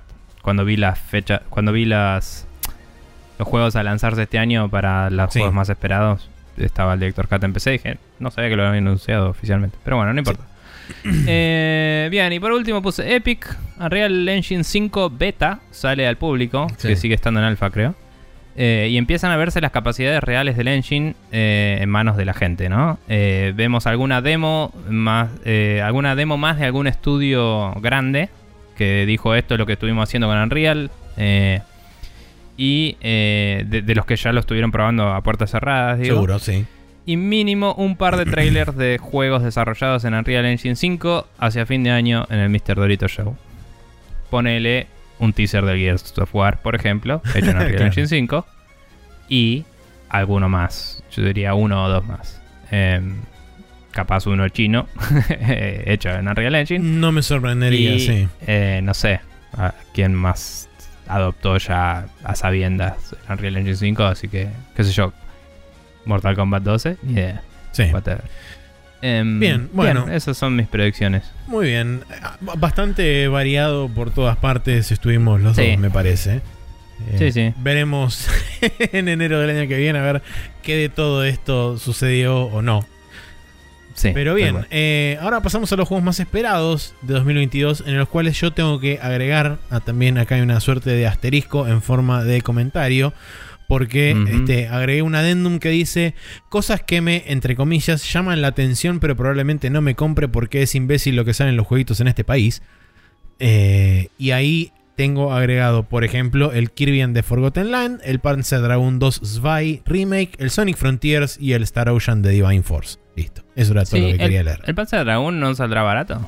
¿No te parece que podría salir barato? No lo sé, porque va a estar en Switch también. Porque de hecho está anunciado primero en Switch. Ah, bueno, pero creo que estaba para PC anunciado.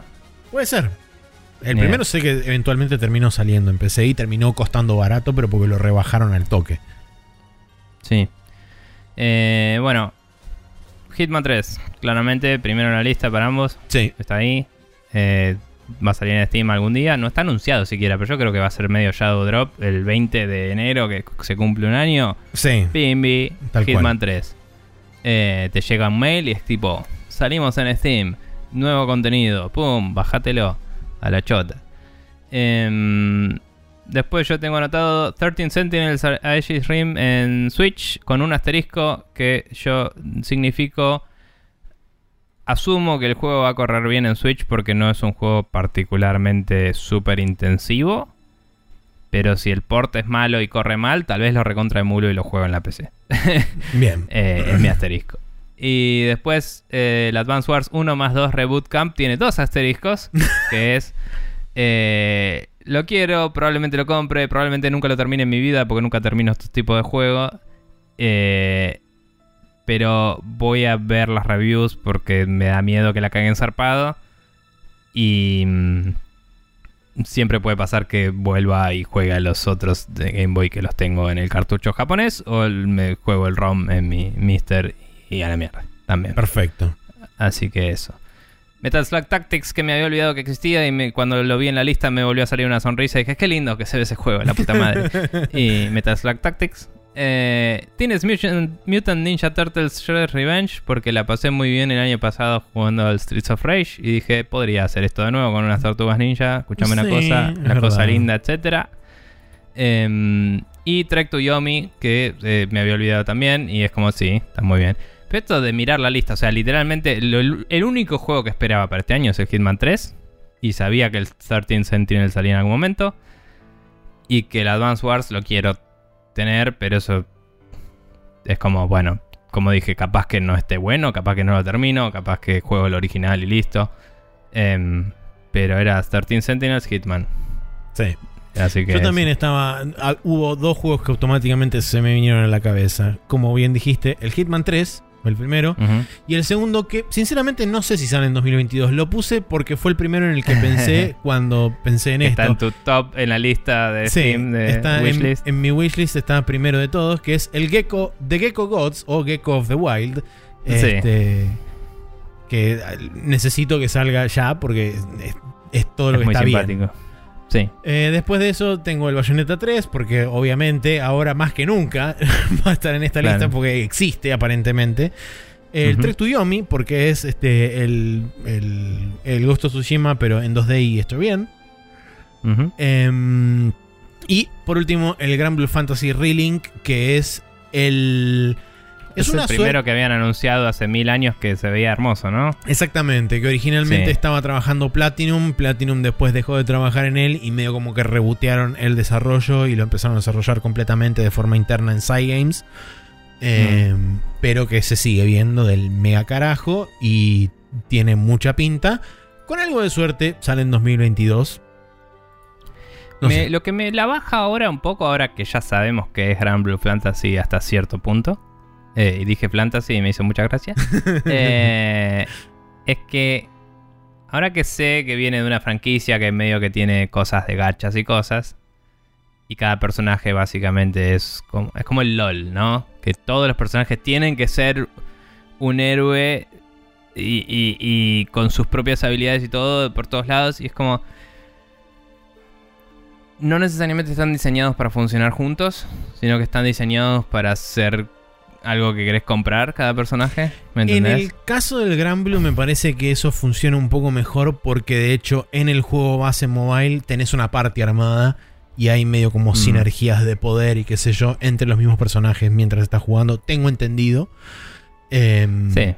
Entonces O sea, es como que de- se presta un poco más al conjunto de personajes en una party. Está bien. Eh, sí, no, no digo que no pueda estar buenísimo, lo que digo es, eh, por ejemplo, ¿me lo compré porque salía 34 pesos? Sí, pero el juego ese que es igual al de... al de... al de... mm, no me sale este juego de Joe Madureira. Ah, Eh, el Battle Chasers. Bueno, el juego que es igual al Battle Chasers, pero de LOL, me causa la misma, el mismo efecto, ¿no? Por esto que decía. El Battle Chasers es una historia de unos personajes que se conocieron en un cómic y cada uno es, es una parte de una historia. Sí. Y en el LOL hicieron un lore alrededor de todo y, y los personajes se conocen y todo, pero son un montón de personajes distintos que salieron de un mod de Warcraft, ¿me entendés? Entonces Mm. es como... Es eh, medio ecléctica la cosa y que funcione bien necesita de mucho talento.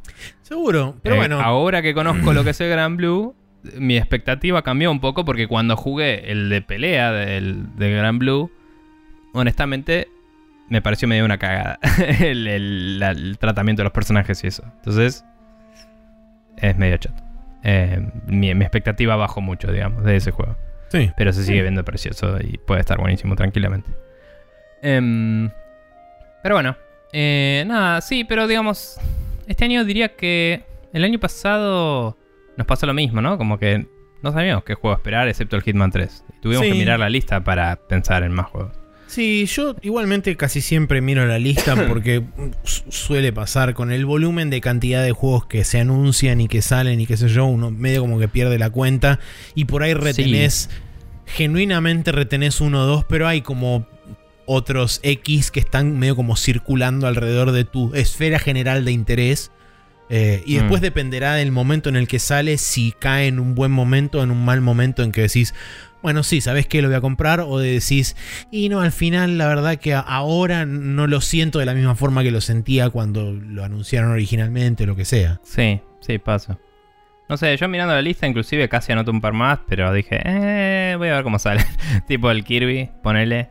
Es como, eh. El Kirby yo lo tenía en mi asterisco de estos juegos me interesan Claro. anecdóticamente. Pero no sé. Además juegos que- quiero ver medio cómo salen Sí. más de lo que los quiero jugar. En mi No caso sé. particular, también lo que sucede, por ejemplo, puntualmente con los juegos de Nintendo, es que están horrorosamente caros, porque Nintendo es caro. Eh, Ujú. Entonces, eso ya, el, el- el simple hecho de decir, ok, bueno, ¿qué hago? ¿Me compro un juego en la Switch o me compro cuatro juegos en Steam? Es como, y no sé, déjame que lo Sí. pienso. Sí, tal cual. Pero bueno. Eh, hablando de Switch, tenés que jugar al Astral Chain de nuevo. Mm. Ya que estás disfrutando tanto del combate del coso, digo. Pero bueno. Em, bien, ese fue el weekly reminder de que Maxi tiene que jugar al Astral Chain. y eh, recuerde, gente, que si quieren comentarnos sobre sus juegos más esperados para este año, sobre predicciones que tengan, que quieran agregar, eh, nos pueden escribir. Podemos hacer esa pregunta en Twitter también, por ejemplo. Sí, sí, también podemos hacer la pregunta en Twitter, pero bueno. Em, para- nos pueden escribir a spreadshotnews.gmail.com, nos pueden mandar feedback en Facebook. No, en Facebook no, esto está viejísimo, hay que borrar la mierda. Estoy leyendo. No Por sé. primera vez en mucho tiempo lo leí en vez de decirlo. Y. Y me, no sé dónde, topé dónde con que estás seguía leyendo. estando. ¿Qué, Lo acabo de qué viste en. Facebook? Estaba acá, Ah. estaba acá, ¿ves? Feedback. Eh, estás leyendo en el capítulo 435, te quiero avisar. Puede ser, tranquilamente puede ser. Y no en Em. el de esta semana. Eso explica muchas cosas. Ah, ahí está. ¿Ves? Tengo sueño, Maxi, como siempre. Eh, nos pueden escribir a spreadshotnews.com como dije antes. Nos pueden escribir a instagram.com barra. Nos pueden escribir en Twitter, en arroba. Eh, como dije, juegos eh, que esperan para el año. eh, cosas que quieran predecir para el año. O, de paso, ya que vamos a retomar las noticias regulares y ponernos al día en el capítulo que viene, si hay alguna noticia en particular de la que quieran que hablamos Sí, y que no se nos pase de largo, porque vamos a eh, probablemente elegir de todas las que hubo, porque hubo un montón. Exacto. Así que si quieren que hablemos de algo en particular, también nos lo dicen por ahí. eh, y nos pueden mandar preguntas a spreadshotnews.com barra preguntas. Eso. Ahora que terminé de tomar agua Bien. y casi me muero, eh, vamos a cerrar la main quest y nos vamos a ir a la última sección de este programa que es como casi siempre el Special Move.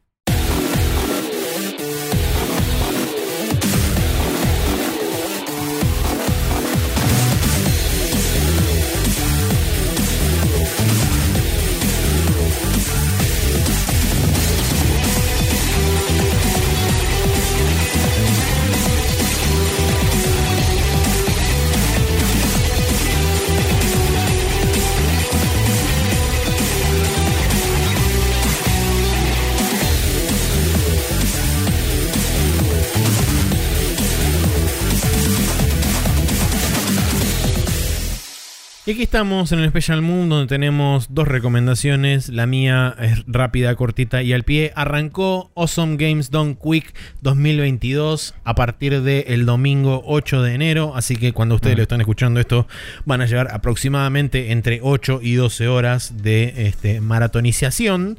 Pero recuerden, Awesome Games Done Quick es la maratón de speedruns que hacen en Estados Unidos por la de invierno de ellos. Es para la eh, no sé cuánto Cancer Foundation, que es para prevenir el cáncer. Y la de verano, que es Summer Games Done Quick, que es en nuestro invierno, es para eh, Doctores Sin Fronteras. Así que eh, es una semana entera de speedruns, las 24 horas del día, los 7 días de la semana, donde hay cosas que no se pueden creer. Eh. No tengo en esta ocasión la lista muy refrescada en la memoria de qué es lo que iban a mostrar, pero sé que habían habido bastantes breakthroughs grandes en speedruns clásicas, como por Nice. ejemplo había habido un breakthrough muy importante en, una, en la speedrun de Majora's Mask, que ahora se puede reducir, se redujo a 18 minutos el speedrun completo. Eh, redujeron a 4.53 el tiempo del Mario 1. Eh, Wow. 4.53. Reduciendo el Mario 1. Sí, No era que era 4, cinco. impenetrable y que un chabón de pedo le salió una cosa. Mm, Un chabón concatenó de pedo todas las cosas. Eh, Ok. Y tipo, aparentemente este es el límite. Eh, porque es que tipo, creo que es 4.53.99 o una cosa así, es delirante. Pero no Eh, hizo un breakthrough, solo lo hizo bien. No, lo hizo hizo, mejor. hizo, digamos, todas las cosas que hace el TAS, lo hizo todo en una, en una run, básicamente. Tranca. Em, después también hubo otro breakthrough importante. No me acuerdo en Ah, en el. Ah, en el Breath of the Wild. En el Breath of the Wild 100% redujeron como dos horas el tiempo. Una, cosa- una Wow. guasada así. Encontraron un glitch resarpado. Eh. Pero bueno, la de Breath of the Wild, por ejemplo, creo que son 32 horas la speedrun completa de tipo Sí, por los 100%. Koroks. Em, pero bueno, no. ¿Cómo? Por los Korok Seeds. Claro, exactamente. No ¿Cómo lo sé. hacen? ¿Lo hacen en una sola sentada o lo La verdad que no tengo ni Se van a idea. dormir y siguen el otro día. No, No, sé. tengo ni Igual, idea cómo, cómo funciona. Pregunta, ¿sabes si hay de Halo Infinite? Porque todavía no vi ninguna, pero con la física re loca que tiene tengo ganas de verlo. No, no, no me fijé, no me fijé, pero Mm. estoy seguro que debe haber, ya debe haber habido runs de. en de los videos que me algoritmea YouTube ya había uno que tenía un título que decía esta cosa cortó los zarpados los speedruns de Halo Infinite. Infinite. Ah, Y es me como- olvidé, claro, qué boludo. El speedrun de Metal Gear Solid, que encontraron el famoso Boba Skip, que pueden romper la, la torre de communications a la mitad y pueden atravesar la puerta que está bloqueada. Este, Ah, ¿lograron reproducirlo al final? Lograron reproducirlo, sí, durante 8 o 9 horas hubo- tu- estuvo toda la comunidad de Metal Gear Solid intentando reproducirlo y lo lograron hacer de forma consistente. Qué loco. Y de hecho le pusieron. Boba Skip por el nombre de la, de la piba que lo encontró de pedo, que se llama Boba, la chabona. Qué bien. Eh, así que seguramente ese, ese también esté, porque es tipo se ahorran como 6-7 minutos, una guasada así, eh, Ujú. en, en la speedrun. Así que seguramente todos esos juegos donde se han encontrado este, breakthroughs en las speedruns de, en el último año probablemente estén presentes, justamente para demostrar esos no skips. Eh, y después seguramente habrá juegos nuevos y todo ese tipo de cosas, y los clásicos por ahí de siempre van a estar presentes. Bien, buena onda. Eh, bien, yo por mi lado eh, quería recomendar algo que probablemente ya vio todo el mundo que le interesa, que nos sigue, pero por si a alguno se le escapó. em, nada, porque estaba barato el pase anual, digamos. eh, me puse HBO, Max, Sarasa, etcétera. Ujú. Em, que le vi que tenía un pack familiar, todo, dije me cierran los números, le pasé a mi viejo el usuario para que lo pueda usar también y todos felices. Y dije, voy a ver qué onda esto de Chernobyl, que todo el mundo estaba como loco. Y la verdad que muy bueno. Vi solo el primer capítulo, por ahora son seis. Em, y lo cual me copa que sean tan pocos y que no ande con boludeces. Y mm, está muy bueno cómo te plantean toda la situación. Es obviamente basado en los hechos reales. No tengo idea de cuál es. Debe haber un making of que cuente cuánto se basan en qué cosas. Hay algunas cosas que son audios grabados. Que es cuando hablan por teléfono de algunas cosas, ¿viste? Te muestran subtítulo abajo y escuchas el audio en ruso. Sí. Em, y, y por una cuestión estilística le ponen texto en cirílico en una pantalla, como que es el transcript que, del que están leyendo, de- de- digo, de- del que sacaron ¿no? la conversación. Em, pero el resto es todo actuado por gente, tengo entendido que son todos de Gran Bretaña, puede que haya gente de otras naciones, pero digo, creo que es una producción de, de- de Inglaterra, ¿no? Eh, cuestión que eh, la historia empieza con eh, uno que se suicida y vuelve dos años antes. Ahí está. Y. Y. mm, vuelve dos años antes y empieza toda la jodita de. eh, hay un bombero así hablando con su novia, qué sé yo, bla, bla, bla, y de golpe se escucha una explosión. Y medio que empiezan a llamar a todos los bomberos a que vayan. Y después ves a la gente en la planta nuclear. Y hay uno que sale todo como súper traumado. Derretido. Ah, Y le dicen, ¿qué onda? ¿Cómo está el reactor? Y es tipo, no hay reactor. Y es como, ¿cómo que no hay reactor? Andá y tirale agua al reactor para que, o sea, se, se- empezaron a fallar todos los sistemas, pero tipo, asegurémonos que haya flujo de agua para el reactor porque hay que mantenerlo refrigerado. Es tipo, no hay reactor. el reactor no está. Y es como todo así. Y empieza a elevarse la tensión del asunto. El capo del lugar no les cree que explotó el reactor porque no tiene sentido a nivel lo que ellos saben cómo funciona un reactor. Eh, y mm, se van enterando de a poco de, la gravedad del asunto. Y la gente que está en la zona no sabe cómo funciona la energía nuclear y empiezan a acumularse los problemas, ¿no? Onda, van los bomberos y no están equipados para lidiar con ese tipo de situación, entonces van con las mangueras todos, se mandan como si nada, uno agarra una piedra del suelo y de golpe al ratito el chabón tiene la mano toda podrida, tipo hecha mierda y, y está tipo torciéndose de dolor, los chabones se van notando en cada toma que se van y vuelven a la misma escena, es como que los vas viendo que están cada vez más con la piel sí, salida. No salida, pero ampollada. como si se hubieran quemado en la playa, ¿viste? Claro, como am- cada vez ampollada. más roja. Y, mm, y como que se van exponiendo y no se dan cuenta los chabones. Y de golpe ves que en momentos random uno empieza a vomitar y como que se va pudriendo zarpado la cosa. Y de golpe ves gente que está a metros y metros y metros de distancia. Tipo mirando de lejos hacia el incendio a la noche, a las 3 de la mañana y le caen cenicitas en el pelo y vos tipo la puta madre, se van a morir todos. Y es como, está muy bien dirigida, la fotografía está muy buena, es muy interesante y es muy dramática y es muy, la humanidad es una mierda y que garrón todo. Eh, así que nada, quizá no es la cosa más feliz para ver. Ciertamente no vi más de un capítulo esa noche porque era muy tarde a la noche y era como, no sé si quiero deprimirme tan tanto de dormir, pero estuvo bien, voy a seguirlo en estos días y nada, voy a verme un capítulo cada tanto en vez de bingear como suelo hacer con cualquier cosa. Sí, Pero está muy interesante, la verdad. Así Muy que bien. recomienda. Eh, perfecto. bien. Vos Te estás conduciendo este Sí, programa. pero te toca a vos decir las cosas de Apple Sí. Podcast y demás. Bien, la gente se puede suscribir a nuestro podcast es copiando sprechonews.com barra podcast y pegándolo en su gestor de podcast favorito y ahí recibirán nuestros programas de forma automágica. Eh, también estamos en eh, Google Play Podcasts, en Apple Podcasts, estamos en iHeartRadio, estamos en eh, Pocket Casts, creo, estamos en em, Podcast Addict, estamos en Spotify cuando Spotify quiere. Ahora hay reviews en Spotify, si quieren dejarnos un review nos ayuda en cualquiera de todas esas plataformas. Pero bueno, agregaron Spotify en mobile reviews, aparentemente. Em, alternativamente no usen Spotify, es una verga, pero bueno, no importa. Eh, y estamos en todos esos lugares y otros más que indexan a esos lugares. Así que escúchenos donde se les cante el culo. Gracias por hacerlo. Coméntenos las cosas que les pedimos que nos comenten si se copan. Y lo compartimos la semana que viene. Y eh, yo ya estoy con eso y tengo que ver qué voy a merendar porque tengo un hambre imbécil. Así que eso es todo de mi parte. Muy bien, entonces así damos por concluido este podcast. Nos despedimos y nos vemos la semana que viene. Recuerden que este, si quieren pasar, pueden este, recomendarnos, eh, pueden comentarnos sus juegos más esperados de 2022, ya sea por las vías que dijimos o probablemente pueden pasar por Twitter y contestar una pregunta que por ahí esté o no, ahí y en Instagram también.